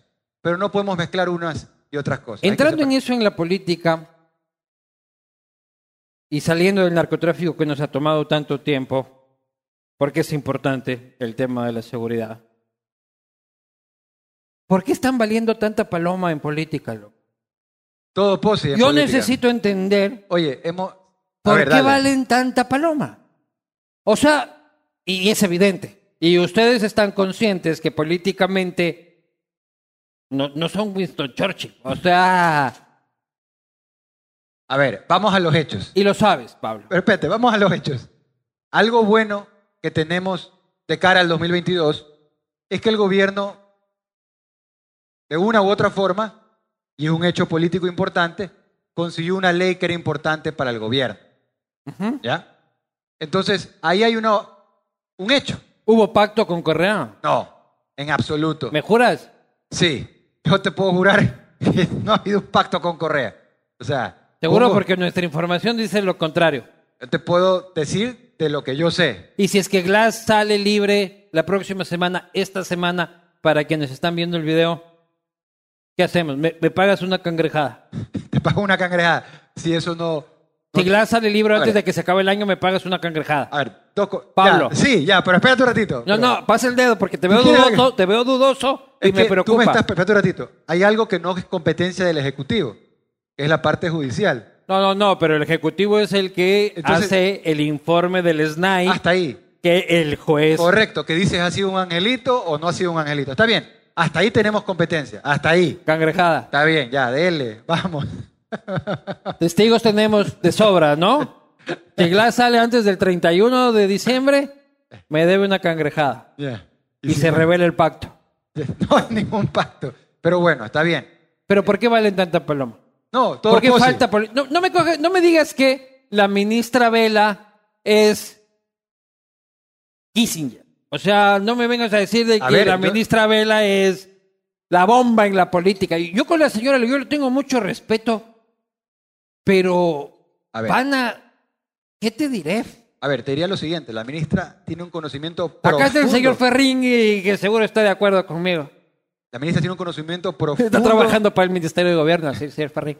La ministra tiene un conocimiento profundo de la política y eso es ¿Profundo clave. de qué? Pues, Pero por loco? supuesto, tiene más experiencia están los que resultados? Bastante. A ver, A ver, la experiencia no quiere decir per se eh, eficiencia. mira, te digo una cosa. Pasar una ley como esta ley que era importante para Por el el gobierno. Ministerio de la Ley con 18 votos, Pero hermano. piensa tú que en la asamblea te piden prebendas o te piden tomas y dacas y llevar adelante negociaciones políticas con decencia en el Ecuador, eso es algo que está a nivel Churchill. y Así que yo creo que Ah, a nivel ministra- Churchill, ya, estamos, la- ya estamos llegando. Yo creo que eso este, hay- hay que ser- hay que a destacar niveles, eh. a, a niveles altos. Yo te voy a, A ver, ya que hablas tanto de la ley, yo te voy a presentar un amigo. Lo conozco ese amigo, creo. Un amigo que se llama Pablo Arosemena Marriott. Vas a viajar en el tiempo ahorita tú. que el 27 de julio del 2020 decía, Ya. la economía no se reactiva con más impuestos. De acuerdo, ya, Si gobierno no va a inyectar liquidez, que no la quite. de acuerdo. Dos. El Estado es pésimo administrador. Quitar recursos en crisis es devolverlos. Es eh, devolverlos. Afecta el empleo, es ineficiente y se presta para la corrupción. Tres, adelantar impuestos es atrasar el país. Espérate un rato que te voy a presentar. Eh, eh, me encanta este Pablo Arosemena, porque cita a Milton Friedman y dice, I am in favor of cutting taxes under any circumstance. Traduzca, traduzca. Estoy a favor de cortar impuestos en cualquier circunstancia y con cualquier excusa, por cualquier razón, en cualquier motivo posible. Milton Friedman, citado por Pablo Premio Arosemena. No, no, Premio- Premio Nobel. que tengo más, tengo más. Premio Nobel, el- este emblema del liberalismo capitalista. Ya. Pablo Arosemena decía Te has sido en el ¿ah? 2018, en vez de más deuda, menos gasto productivo, De público improductivo. De acuerdo. Este gobierno pues, no ha gastado el gasto, no ha reducido el gasto público. Te Pablo comento. Arosemena Oiga, decía usted ha sido, me está estoqueando ahí. Ya. en el 23 de lo- agosto, un día después de mi cumpleaños, del 2017, sacaba un cartelito que decía el 2 por 1 fiscal. Entrevistaba a Ecoavisa y decía, reducir 2 dólares de gasto público por cada un dólar en reducción de impuestos, logras alentar producción y reducir brecha en presupuesto. Ya. Eh, Bastante leña para la fogata ya. Claro, no, yo tengo de todo, hermano. Está bien. Yo tengo de todo. vital. Economía, cuando hablamos del dinero también se le llama liquidez. Imagínate que este vaso con agua representa toda la liquidez, todo el dinero que está en la economía privada, lo que producen las empresas y la plata que ganan y consumen los trabajadores. Y ahí está esa liquidez en movimiento generando empleo y producción. Pues bien, llegó el coronavirus, la liquidez se paralizó. Luego inclusive se está evaporando porque de alguna manera la mayoría de las empresas no trabajan, la gente no gana, la gente no consume. ¿Qué hacen todos los gobiernos en todas partes del mundo para salvar la economía? Están inyectando liquidez. ¿Qué es lo que pretende hacer el gobierno del Ecuador? Lejos de dar liquidez, está tratando de quitarle la liquidez a la economía privada con la ley de impuestos a empresas. Ya. Me gusta más el Pablo Arosemena de esos tiempos. Déjame decir, porque son dos personas completamente distintas. A ver. ¿Me cachas? Ahora vos me dices que es casi una hazaña de Winston Churchill meternos impuestos a los que ganan más de dos mil dólares en este país. A ver. Y el Pablo Arosemena de hace un año, con esa ley. Hijo de puta, yo te veía armando el pleito más grande del mundo, A ver. loco. Vamos por partes. Lo primero, decía yo hace un momento. Pablo, tienes razón. dime que no tengo razón. Pero déjame decirte por qué no. Ya, déjame decirte por qué no. Dale, dale, dale. Ya, te decía hace un momento que aprobar una ley. Pero tómate un traguito porque te, te- te va a costar decir ha eso, venido loco. con sed usted, está con sed. Claro, pues. La ya. liquidez. Es la liquidez Es que la me quita el Estado. pues, Antes que te pongamos el impuesto al trago. Claro. Está bien. A ver. A ver, decíamos- tómate, tómate, porque tú me estás, Como la sopa. me estás trampeando. Salud. Salud. A ver, Cuéntame, cuéntame cómo traicionas al Pablo Arosemena del pasado. a ver, te decía que aprobar una ley sin repartir hospitales, sin dar este tipo de canonjías es Impuestos. positivo. Vamos a hablar de ahora- impuestos. Ahora, vamos al tema ese de ahí. Entonces, primero, esta ley también baja impuestos, porque esa es la parte que la gente se ha olvidado de contar. Te- Déjame, déjame sacar pecho por lo que puedo sacar pecho. Todo bien.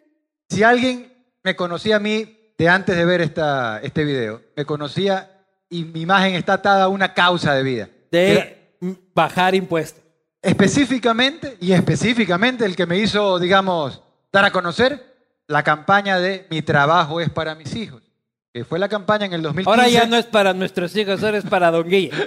Ahora, ¿cuál era el objetivo de esa campaña? ¿Por, por qué luchamos seis años de mi época gremial por eliminar el impuesto a la herencia? Que en ese entonces el salvaje Correa... ¿Todavía te abren la puerta en la, en la Cámara de Comercio? Sí, claro que sí. Ah. Hoy día me vi con mi amigo el, eh, y mi compadre, el presidente de la Cámara de Comercio. Pero escúchame, eh, el salvaje Correa quería subir el impuesto a la herencia al 77.5 marginal. Estamos hablando de Correa, Está brother. bien, pero nosotros hicimos campaña para derogar ese impuesto. Nos Y grabaron una ley Espérate un impuestera ratito, hermano. por el Ministerio de la Ley. El Espérate. Pablo Arosemena de hace dos años se inmolaba la 9 de octubre por esa huevada, loco. A ver, el, el- y el- ahora viene a decirme que es huevada de Winston Churchill. A ver, escúchame, pero el Pablo Arosemena durante seis años luchó por algo que hoy, siendo parte de un gobierno, Ya, lo ya. puedo hacer realidad. Hemos ¿Te eliminado gusta el esta impuesto a la ¿Te gusta esta ley? Me gusta que se elimine el impuesto a la herencia. Me siento muy feliz, orgulloso de ser parte de eso, porque esa fue una Y causa que se le cobre impuestos a los que ganan más de dos mil dólares. un ratito. Estoy ¿Quién feliz. gana aquí dos mil dólares? Pues sí, estoy preguntando en el Queen Victoria. ¿Quién gana más de dos mil dólares? ¿Quién conoce a alguien que gane más de dos mil dólares? Lo siento mucho, pero...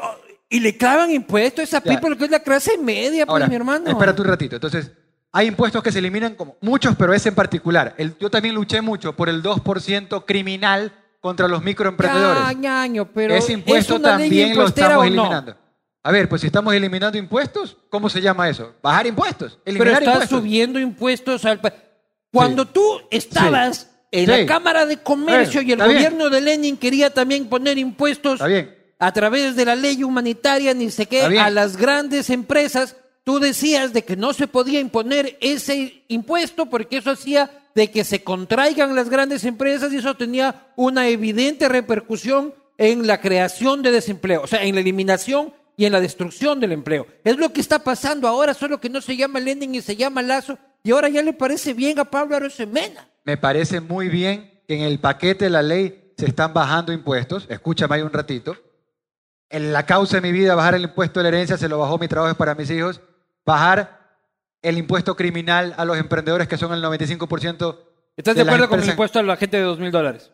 De, de eliminarlo, el, el 2%. No, de la gente que gana más de dos mil dólares. El A ver, impuesto que nos es una, técnicamente es una contribución temporal que no nos gusta. A mí no me gusta, al presidente no le gusta. Contribución temporal no reembolsable. A nadie le gusta, pero déjame decirte por qué se lo hace. Para tener el acuerdo con el fondo. Para el 2022 Ah, tener liquidez. Para, vos ya ¿De dijiste. acuerdo? ¿Ok? Ya, el, Para- el- el fondo, el fondo dice. Aquí se aplica. Que- Nosotros los elegimos a ustedes porque dijeron que eran liberales y, porque dijeron que nos iban a reducir impuestos. Oye, pero te estamos, y te lo que están haciendo impuestos. es exactamente lo contrario y parece un gobierno de la izquierda democrática. Ahora, déjame decirte dos cositas más para que creo que son importantes que todo el mundo las pueda reflexionar. La primera, que tal vez no se lo he dicho mucho. Esta reforma tributaria se va por el lado del gasto más que por el lado del ingreso. O sea, tres de cada cuatro dólares de la reforma es un ajuste en el gasto en los cuatro años de ¿Y gobierno. dónde están reduciendo el gasto? Mira, por todos lados. ¿Han Por- votado? ¿Has votado tú a alguien en la gobernación? ¿Cuánta Hemos- gente has votado en la gobernación? Hemos tenido que desvincular personas. sí. ¿Cuánta gente has desvinculado? Mira, algunas personas. ¿Cuántas son algunas? Unas cinco personas por lo menos. Ah, eh, se va a salvar la patria. Pero es que no se. ¿Cuántos, cu- ¿Cuántos trabajadores tiene la gobernación? 200 personas. Ya ha votado a cinco. Bueno, se, se empieza. No, por- y ya está equilibrado ese balance, pues esa huevada ya está. Ta- Ya estás en, en números verdes, ¿no? A ver, pero espérate un ratito. ¿Qué vamos le dirías al Pablo Arosemena que decía que una gobernación con 200 trabajadores era una vergüenza y un insulto al país? A ver, le diría lo siguiente. He desvinculado a cinco, a- a- a- al que trapeaba y al A ver, le diría lo siguiente. Le diría que. pobre Pablo del pasado. Te- te- Tengo pena del Pablo del pasado, ¿cachai? O sea, No, me no. solidarizo con el Pablo del pasado. A ver, yo le diría, en el 2025, cuando este gobierno, cuando nos vayamos, este, habrá, este va a ser el gobierno que eliminó el impuesto a la salida de divisas. Va a ser el Todavía no, ¿no? Bueno, va a ser el gobierno que eliminó el impuesto a la salida de divisas. Todavía no. Va a ser el gobierno que firmó el TLC con Estados Unidos con la Alianza del Pacífico. Va a ser el gobierno que equilibró las cuentas fiscales y pasamos del déficit salvaje de Correa al superávit. Y va a ser el, el gobierno que puso al Ecuador en una senda de crecimiento. Eso es lo que vamos a hacer nosotros. Y por eso estoy Pero aquí. hasta mientras, chupen pagando impuestos, carajo. Mira, yo creo en Guillermo Lazo, yo creo en el presidente y se está haciendo lo que hay que hacer para atravesar una tormenta. Y vamos a atravesar la tormenta. Y el presidente La tormenta haciendo- perfecta, decía Rafael Correa, ¿no? Claro. En el 2016. Sí. Ahora ustedes ya, ya se parecen. Mira, no, pues, Ya, o sea, el pacto hasta les hace parecerse. Ya. Mira, nosotros estamos bajando ese impuesto histórico de la herencia, que es importante decirlo, ICES, IVAs, son muchos impuestos que se bajan, pero lo más importante es no nos juzgues por cómo entramos, sino por cómo salimos. Y vamos No, a no, salir no, pero- no, no, es que bajando impuestos y con la frente en alto. Acuérdate de mí. Vamos a ver. Otra cangrejada. Pero sí cachas de que todo lo que están haciendo es contrario a todo lo que pensaron en la Fundación Ecuador Libre. A ver, hay cosas que son en la misma línea. Entonces, no, No, no. todo, pues, o sea. Yo he hablado con tus panas de la fundación y dicen, ¿cómo nos duele? Porque no nos dimos cuenta de que esta huevada era así. Porque desde la Fundación Ecuador Libre con un brandy en la mano, así, viendo el río Guayas desde la torre previsora, tú dices, sí, el Estado obeso es una mierda. Este, pero luego cuando tienes que pagar el sueldo de ese Estado obeso, ya no es una mierda. Mira, algo que te puedo decir y, y que se conecta a lo que me hablabas de un momento de desvincular. Una de las cosas más difíciles en el sector Desvincular público. se llama despedir. Sí, es despedir gente. Te digo, es legalmente, mucha gente dice, oigan, pero hay, ustedes están contratando más gente y no es que estás contratando más, es que estás por ley restituyendo a personas que fueron mal despedidas, mal desvinculadas en el Ah, gobierno ustedes están anterior. contratando más gente. No, pero te toca re- restituir, o sea, o sea, por- están engordando el Estado. no, te toca poner a gente que fue No me mal digas, o despedida. sea, a la final están mal despedidos. Al final cuando La el- nómina del Estado es hoy más grande que con Lenin. no, se va a ir achicando. No, no, te estoy preguntando ahora. ¿Es más grande? no, no. Porque me acabas de decir que acaban de No, restituir porque- gente. Porque nosotros hemos tenido que reducir, pero bien. Ya, pero, pero, la, la nómina es más grande, no, es igualita. es parecida. Ya, es parecida. Y pero- no decía el Pablo Arosemena del Son cuatro pasado. años, hermano. Llevamos seis meses. Llevamos seis Es, meses. es el 15% de... Y de ahí si se quieren reelegir son seis meses perdidos allá. O sea, les quedan dos años y medio. Puta, esas cuentas que hiciste. A ver, lo cierto es, había una prioridad primero que era el tema de la vacunación, que se la hizo con éxito. Eso, Ahora, que no quepa la menor duda, pero de ese cuento ya no vivimos. ahora la seguridad es la nueva vacunación y por eso el día a día es ese tema de ahí. El 2022... El trabajo también tiene que ser la nueva Sí, vacunación. el brother. 2022 es un año que va a ser un buen año, eh, hermano. Va a ser un buen año. Va a haber la liquidez para estar. La liquidez de afuera, del Banco Mundial, del FMI. Va a haber liquidez. Va a haber mucha liquidez. De afuera y de adentro. Pero el liquidez. empresariado aquí no. Mira. ¿Qui- ¿Quién ha contratado más? Es que yo estoy hablando aquí con la gente de la gobernación. ¿Quién ha contratado a una persona este año? Algunos, pues, hermano. Aquí hay empresarios, emprendedores. Tú trabajas en la gobernación, bro. De eso no cuenta porque es plata pública. No, él no trabaja en la gobernación. Yo fui el único pendejo que contraté como a 15. co- El efecto de Oiga, lazo, el efecto hoy de día, lazo. hoy día ustedes en la, Puta, Oye, el efecto de lazo toma tu impuesto. la posta publicó que han crecido, que las utilidades. Pero que- cómo me ha sufrido, pues loco, bien, eso- a pesar de lazo. Desde abajo. No, ustedes desde abajo han crecido y la verdad que chévere. Eso, de eso se trata, que ustedes están sacando la cara por los medios digitales que se decía que era imposible, que nadie podía hacer plata y ustedes han logrado tener un modelo basado eh, en el sector privado. Pero ustedes sí saben que si es que ustedes valen paloma, Todo posi. No, no, no, ya hablando serio. O sea, ustedes están conscientes dentro del gobierno de que si ustedes fracasan, Ah. no es un problema de ustedes. O sea, fracasan todos los que están aquí. Fracasa la gente que cree en democracia, la gente que cree en modelos liberales, Sí. la gente que cree. Y Rafael Correa gana la presidencia el día siguiente, o gana Yacu, o, o lo que sea. O sea, no están jugando ustedes solo con su... El presidente Guillermo Lazo es una persona responsable, sensible, conversa con Pero todos. están conscientes. Está consciente de la gran responsabilidad que tenemos en nuestros hombros y vamos a dejar hasta la última gota de sudor en la cancha por dejar lo mejor por este país. Si nos hemos metido aquí es para hacer las cosas bien. Aquí somos gente seria, gente decente para hacer las cosas bien por el Ecuador, para salir adelante y para hacerlo crecer. Sí, yo- estoy seguro de que son gente, eh, en la gran mayoría, gente muy bien intencionada. Creo que Guillermo Lazo es un tipo enormemente bien intencionado. A mí lo que me preocupa es que no tienen puta idea de política. Eso es lo que a mí me preocupa. Porque tener una buena intención, todo bien, que tal y cual, que ni sé qué, que te lleva el tren, brother. Oye, te cuento una historia. Y vos me dices que la ministra Bell es Winston Churchill porque pasó una ley por el Ministerio de la Ley. Oye, Me, me voy hoy día al hotel muy preocupado. oye, escúchame. En vez de darme certezas, me preocupas. Yo creo que lo más ¿Qué diría el Pablito del pasado? Mira, lo más importante es tener gente decente. Te cuento una- algo que me pasó No, hoy. no, no. Lo más importante es tener gente decente capaz, y capaz. Y cada que las cosas pasen. Te cuento una historia de hoy. Hoy día, yo voy todos los días a un par de colegios fiscales con el mensaje este de una vida libre de drogas y la campaña digital y tal y cual. Al final, una profesora se me acerca y me dice, señor gobernador, ¿se acuerda de mí? Está con mascarilla, le veo los ojos. No, le pasé para verle la cara. por lo- Y no me acordaba tampoco. Y me dice, mire, usted me chocó mi carro. Y todavía no me paga, dice. puta. Usted me chocó mi carro, escúchame. Entonces, tratando de recordar, esto hace seis años atrás. Y digo, sí, sí me acuerdo, pero eso que nada más. Me dice, yo estaba, ella me dice, yo estaba en un centro comercial, aquí en Río Centro, y ella sale y ve su carro destruido. Su carro parqueado, chocado, destruido. Pero, ¿quién me destruyó el carro? Pero dice, pero yo le había dejado una tarjetita. Entonces ella me llamó y ella se acordaba que yo le había arregla- arreglado el carro. ¿Y qué yo- tiene que ver eso Pero con escucha, que pero el gobierno vale paloma? Espérate un ratito, pues. déjame, estoy Porque yo una vez en Río Centro dejé una tarjetita y eso implica de que la patria seguirá adelante, ¿no? Escúchame, era un día domingo. Eso que estás con tus hijos, yo tengo cuatro, gritan, es una locura ahí. Entonces me ponen, me ponen nervioso, digamos, este griterío, ah, gritando y parqueando, Sí, sí, sí, choco ese carro. Ya, Pablo, yo sé que eres Pero- un buen tipo, pero eso no implica de que el gobierno es bueno. A ver, yo lo que te digo es que el gobierno y, y- y- y- y el- la gente que ha reclutado a Guillermo Lazo es gente seria, gente decente, y es un gobierno que tiene un norte muy claro. Así como lo logramos con la vacunación, que Ya. nos decían que era imposible, lo mismo lo vamos a lograr con la seguridad y el crecimiento económico. Vamos, vamos a, a hacer. Vamos a darte el chance. Van a empezar a pasar unos papelitos, Joana. Ya. Ahí, el aplauso de la gobernación. Hace la mano esa gobernación. Ya, solo la mujer, no. Claro.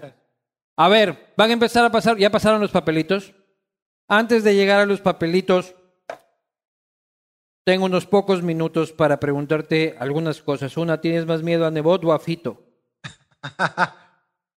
La plena. Ah. Si te encuentras en la calle, ¿con quién te huevas más? Espero nunca encontrármelo a Fito en la calle, espero que siga en la cárcel. ya, pero estar. encontrártelo en general. Sí, pues Fito, pues un, un narcodelincuente. ¿Qué haces si te encuentras con Nebot? Saludarlo. ¿Crees que se tiene que restituir el acuerdo ¿Cuál inicial acuerdo? ¿Cuál- con el que ganaron las elecciones? A ver, creo que la democracia es, es hacer alianzas. Para llegar a la presidencia se hizo una alianza que funcionó y, y no hay que descartar que en el futuro puedan haber nuevas alianzas.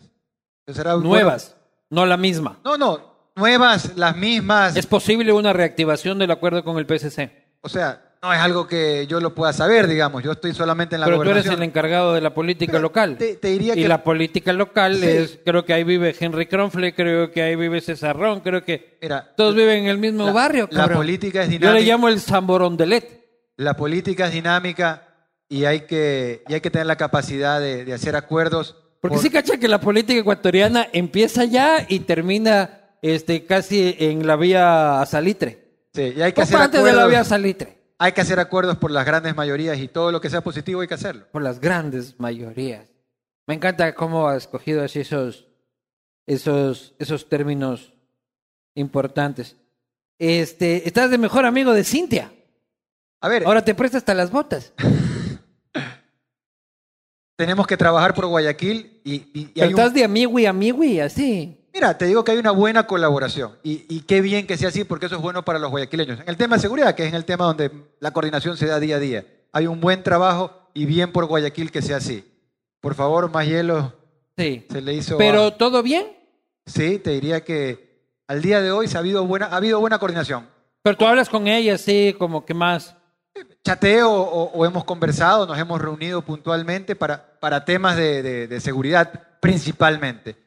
Y, y creo que eso es positivo. Eso habla bien de, de, de la Y vas a ser el candidato del gobierno para la alcaldía de Guayaquil. Estaré donde el presidente siempre me diga y los... Oye, tú, la- tú te haces el autopase. Claro. A ver. Es que ya sé lo que me vas a decir, pues loco. Ya no, ya no digo nada. Claro. ¿Vas a ser candidato o no vas a ser candidato?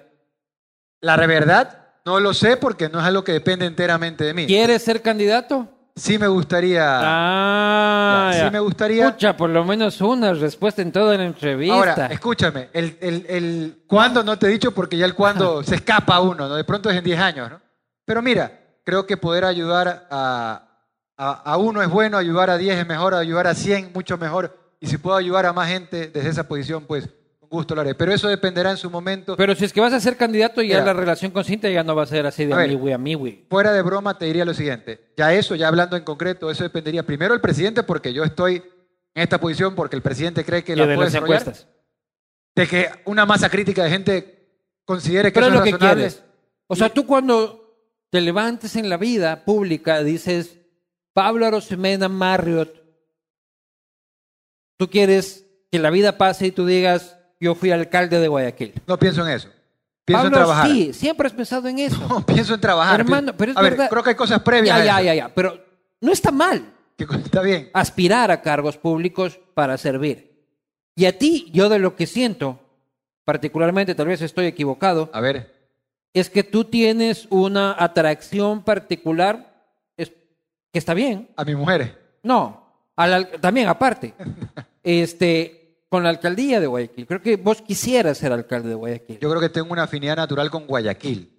Sin duda, sin duda. Soy de Guayaquil, 42 años de cepa y puedo vivir toda mi vida aquí en Guayaquil, así que eso sí es algo que conoce me la apasiona. penitenciaria y dice, yo soy guayaco, chucho. Claro, la Soy conozco guayaco arriba. de Urdesa, a Ceibos y a San Borondón. Sí, porque hay cosas que no me sentiría cómodo des- desarrollándolas. Pero sí. te encantaría el cargo.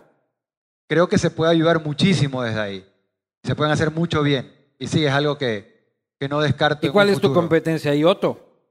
No lo sé, pues primero, primero habría que ver si es que se van a dar las condiciones, si el presidente cree que, que eso es sensato, si mi mujer me deja, que también esa- el frente interno es importante. El frente interno. El frente me, interno me encanta. El frente, voy a empezar a llamar frente interno a mis problemas maritales.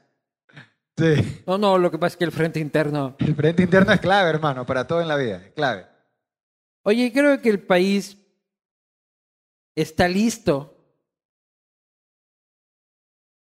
para escuchar cómo conociste a Carlos Slim. Ay, ay, ay. Creo que el país está preparado. Esa es una buena historia. La versión así, Pero me la vas a contar bien. casi, casi sin censura. A ver, esto fue en el año 2005, o sea, hace, wow, ya como 16 años. Yo trabajaba, ese fue mi último trabajo en relación Perdón, de Carlos. Slim, por si es que alguien en YouTube queda por ahí diciendo, es el dueño de...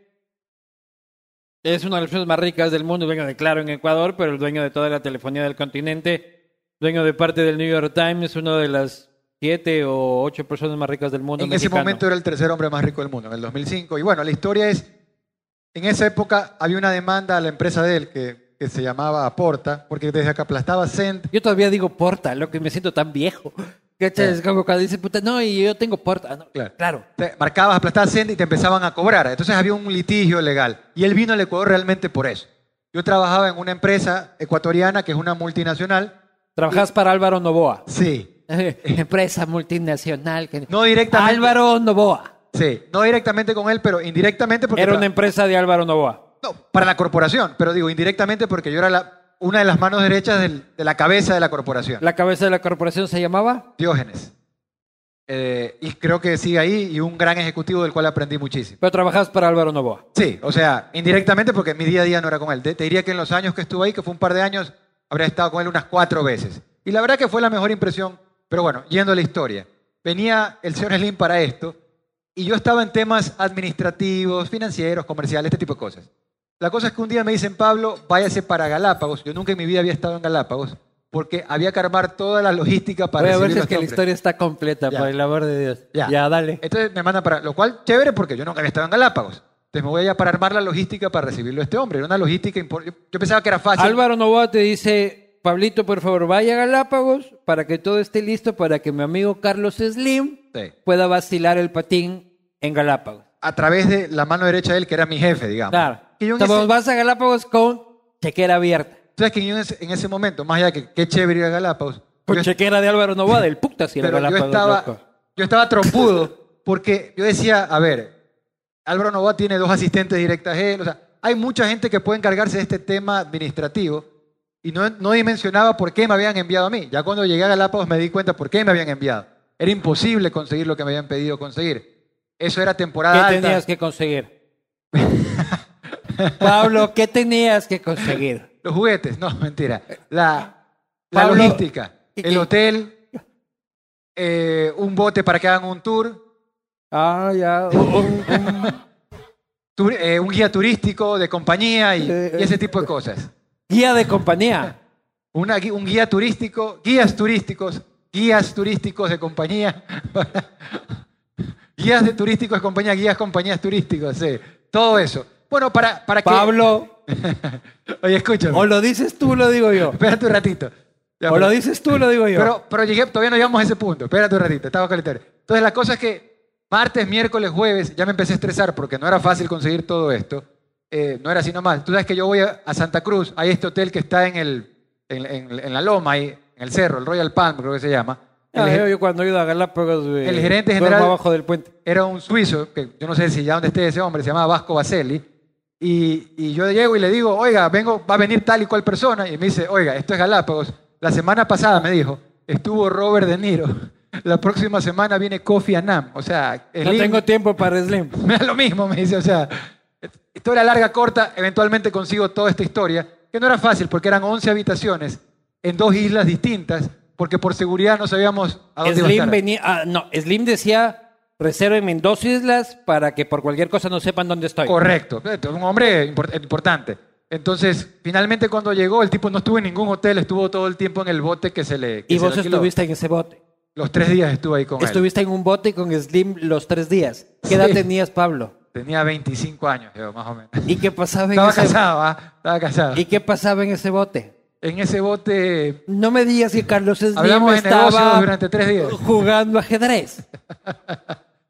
¿Sabes que algo, algo interesante? No hizo ninguna llamada, siendo que es el dueño de la compañía celular más grande del mundo. No hizo ninguna llamada de celular de esos tres días. Porque no había señal, pues seguramente. Sí, claro, nunca hay señal pues, ni, ni- Hab- ninguna. Había unos teléfonos fijos en Santa Cruz, me acuerdo. Pero, eh, no, un tipo ¿Qué pasó haciendo tres días, Carlos Slim? buceando, pasó buceando, disfrutando, se tomó un trago.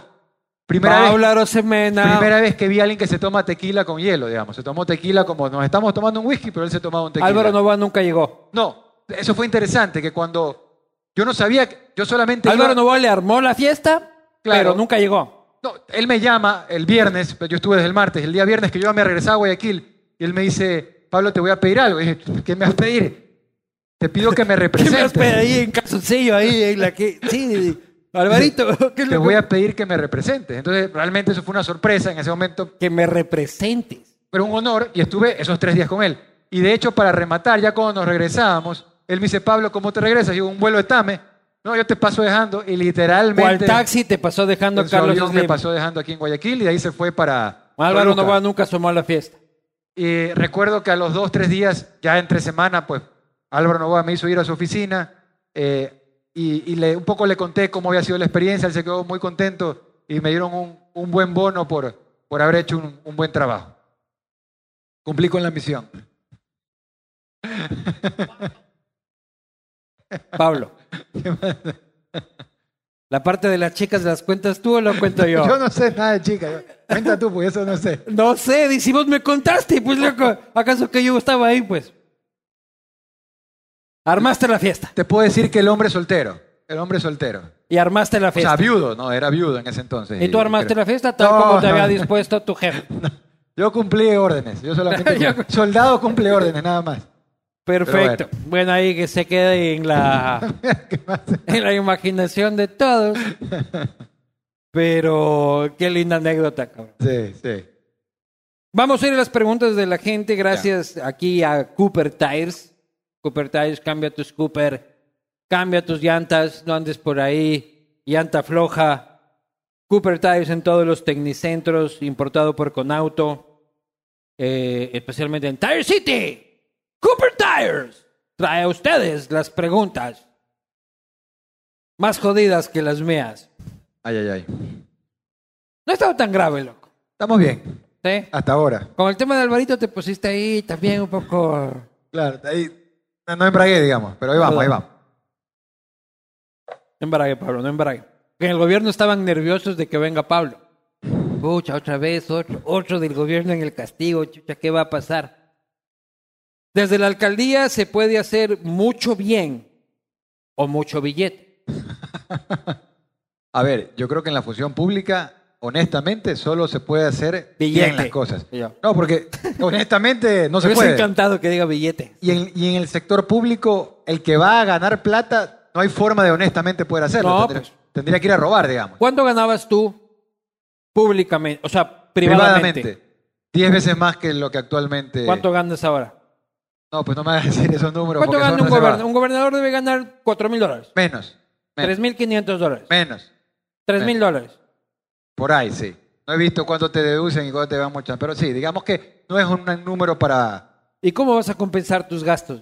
Tienes que tener ahorros, tienes que tener otras fuentes de ingreso que te puedan sostener. ¿Cuáles si no puedes tener otro trabajo? Si es que tienes negocios. Si, no, si eres una persona. que- Anticipo de utilidades, pero. de acuerdo. O sea, si, si- si- si trabajabas en relación de dependencia, que no era mi caso, está fregado, digamos. No, no, no puedes.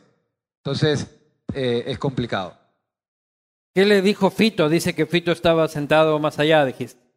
No, ¿Qué que, si, que, que si quería una botella de agua, me dijo, y era una botella de agua, digamos. ¿Te ¿no? tomaste la botella de agua? Tomé y escupí por ahí, digamos. Pero sí, o sea, la conversación fue en esos términos. Última vez que no logro entender esto. Aquí, ¿qué dice ahí? Última vez que llegaste. Llevaste. ¿Llegaste o No llevaste? tengo idea. No tengo idea. ¿Qué es mejor, la vida política o la vida privada? ¿Qué te manda tu mujer, loco? O sea, Dime la verdad, ¿de dónde estamos en esta mierda? A ver, como calidad de vida, pues cada uno en su rollo, en lo privado, eh, está cómodo. Emprendedor solar. Sí, pero como... Eso suena como Elon Musk.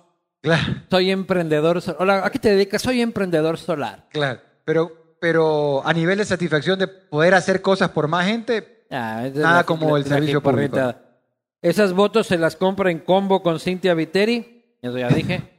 ¿No? la- las compramos en, en Mall del Sol, en una tienda, digamos. Este, Con Cintia.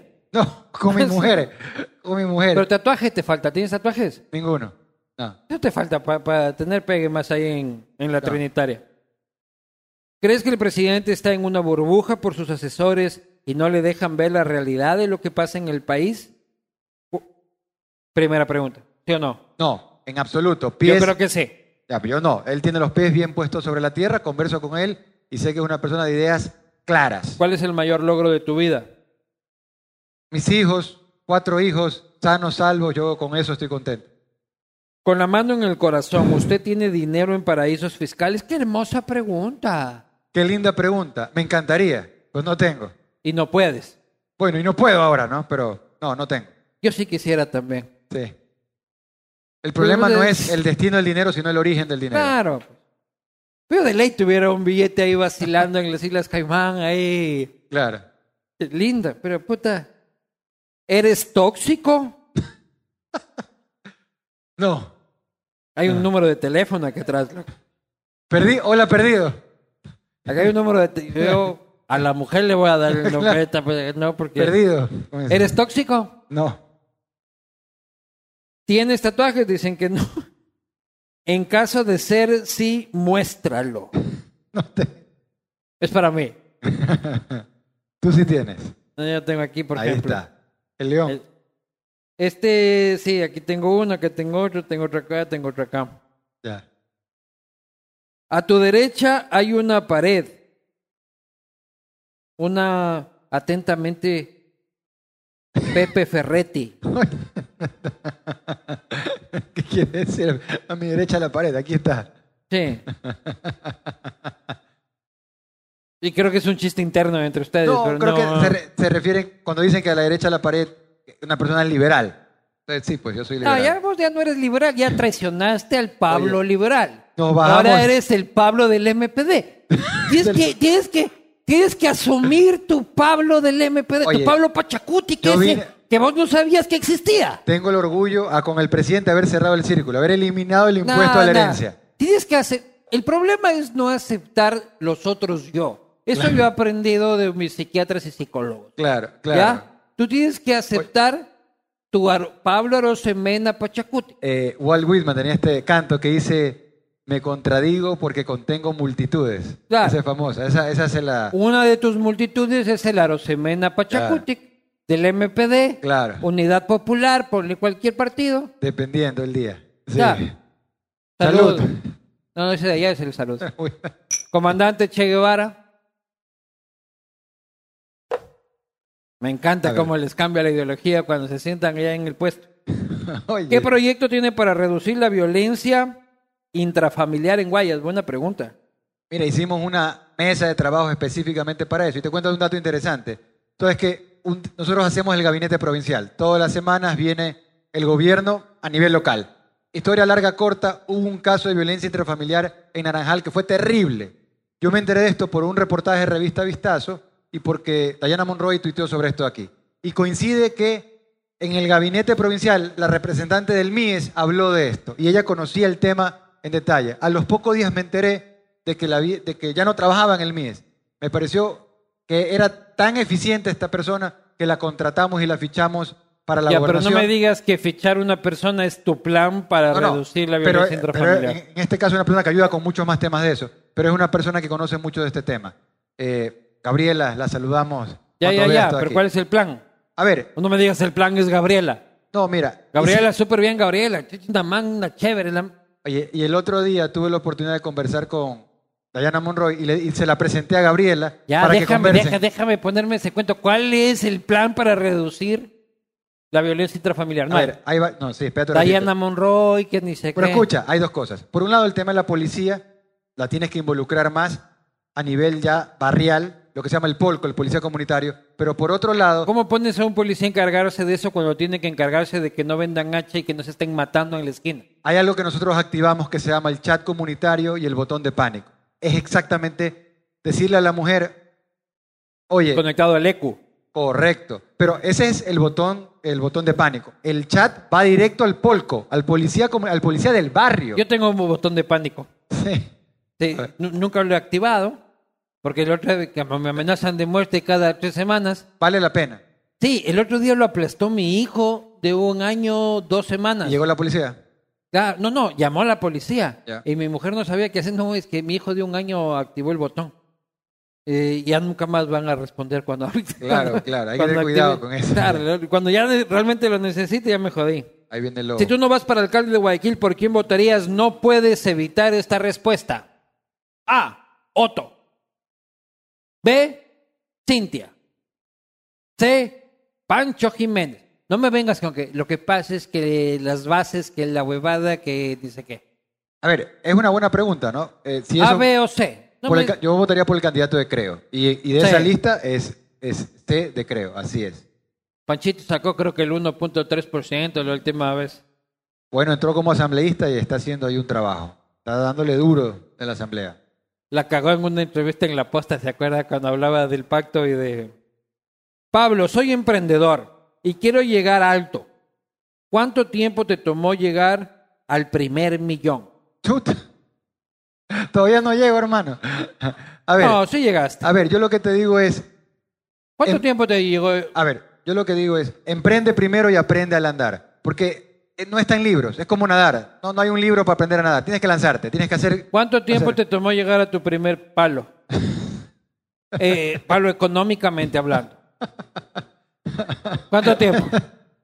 No sé, no me he puesto a pensar en eso. No, pero lo que te puedo decir es que hay que lanzarse. Bueno, cuando uno alcanza el primer millón no es uno que como que pasa nomás. Ay, ay, yo no quiero pegar en la radio. Claro, como, como el que hizo la fiesta cuando... la Jacobito, fiesta- dices. No, no, Jacobito, ya lo hablamos en otra vez, no hubo tal fiesta. No sé si es que hubo el millón. Pero, oye, ¿qué pasó con Subway? Tenemos, soy representante todavía de este mundo de Pero los negocios. hubo un momento que Subway había en Quito Por en todos cada lados. puta esquina. Más de 60 locales, ¿Y ahora cuántos hay? 15. ¿Qué pasó? Mira, los negocios son así, ¿no? Como el acordeón, crecen, se achican y vuelven a crecer. De hecho, antes ya había ¿Te habido... acuerdas, mi amor, que había Subway Sí. en cada esquina? Sí. Es normal en los negocios crecer, ¿no? Y en algunos hemos crecido, en otros hemos decrecido y en otros hemos vuelto a crecer. ¿Cuál es la proyección de las empresas de tecnología en el futuro? Chuta, pero ¿de cuáles? Porque ahí de- está como que muy abierto el tema, ¿no? Pero, a ver, en concreto, ya, la- ya no es un tema de futuro, ¿no? Como que ya es parte del día a día. Tecnología está en todos lados. eh, y yo te diría que veo gran crecimiento de las empresas invirtiendo en tecnología todos los días. Muy bien, señoras y señores. Ustedes verán si es que ha sobrevivido, yo creo que ha sobrevivido a la conversación. Yo creo que los asesores de comunicación de Carondelet pueden relajar esfínteres este, en este punto de la entrevista. ¿Cómo te has sentido, Pablo? Muy bien, a gusto. Gracias. Ya para esto tu equipo habrá perdido la final. Yo creo que podemos ganarla. Oye, cuando viste a Guillermo Lazo decir el tema del Banco del Pacífico y Neme, vos como emelexista mortal que eres, ¿te ibas con Neme o te ibas con Lazo? A ver, eso se resolvió. Así No, no, que, No me estés hueveando. a ver, Digamos que sales de aquí y está Neme en un taxi y Lazo en otro taxi. ¿A qué taxi te subes? no, pues el taxi el presidente, pues, presidente de la República.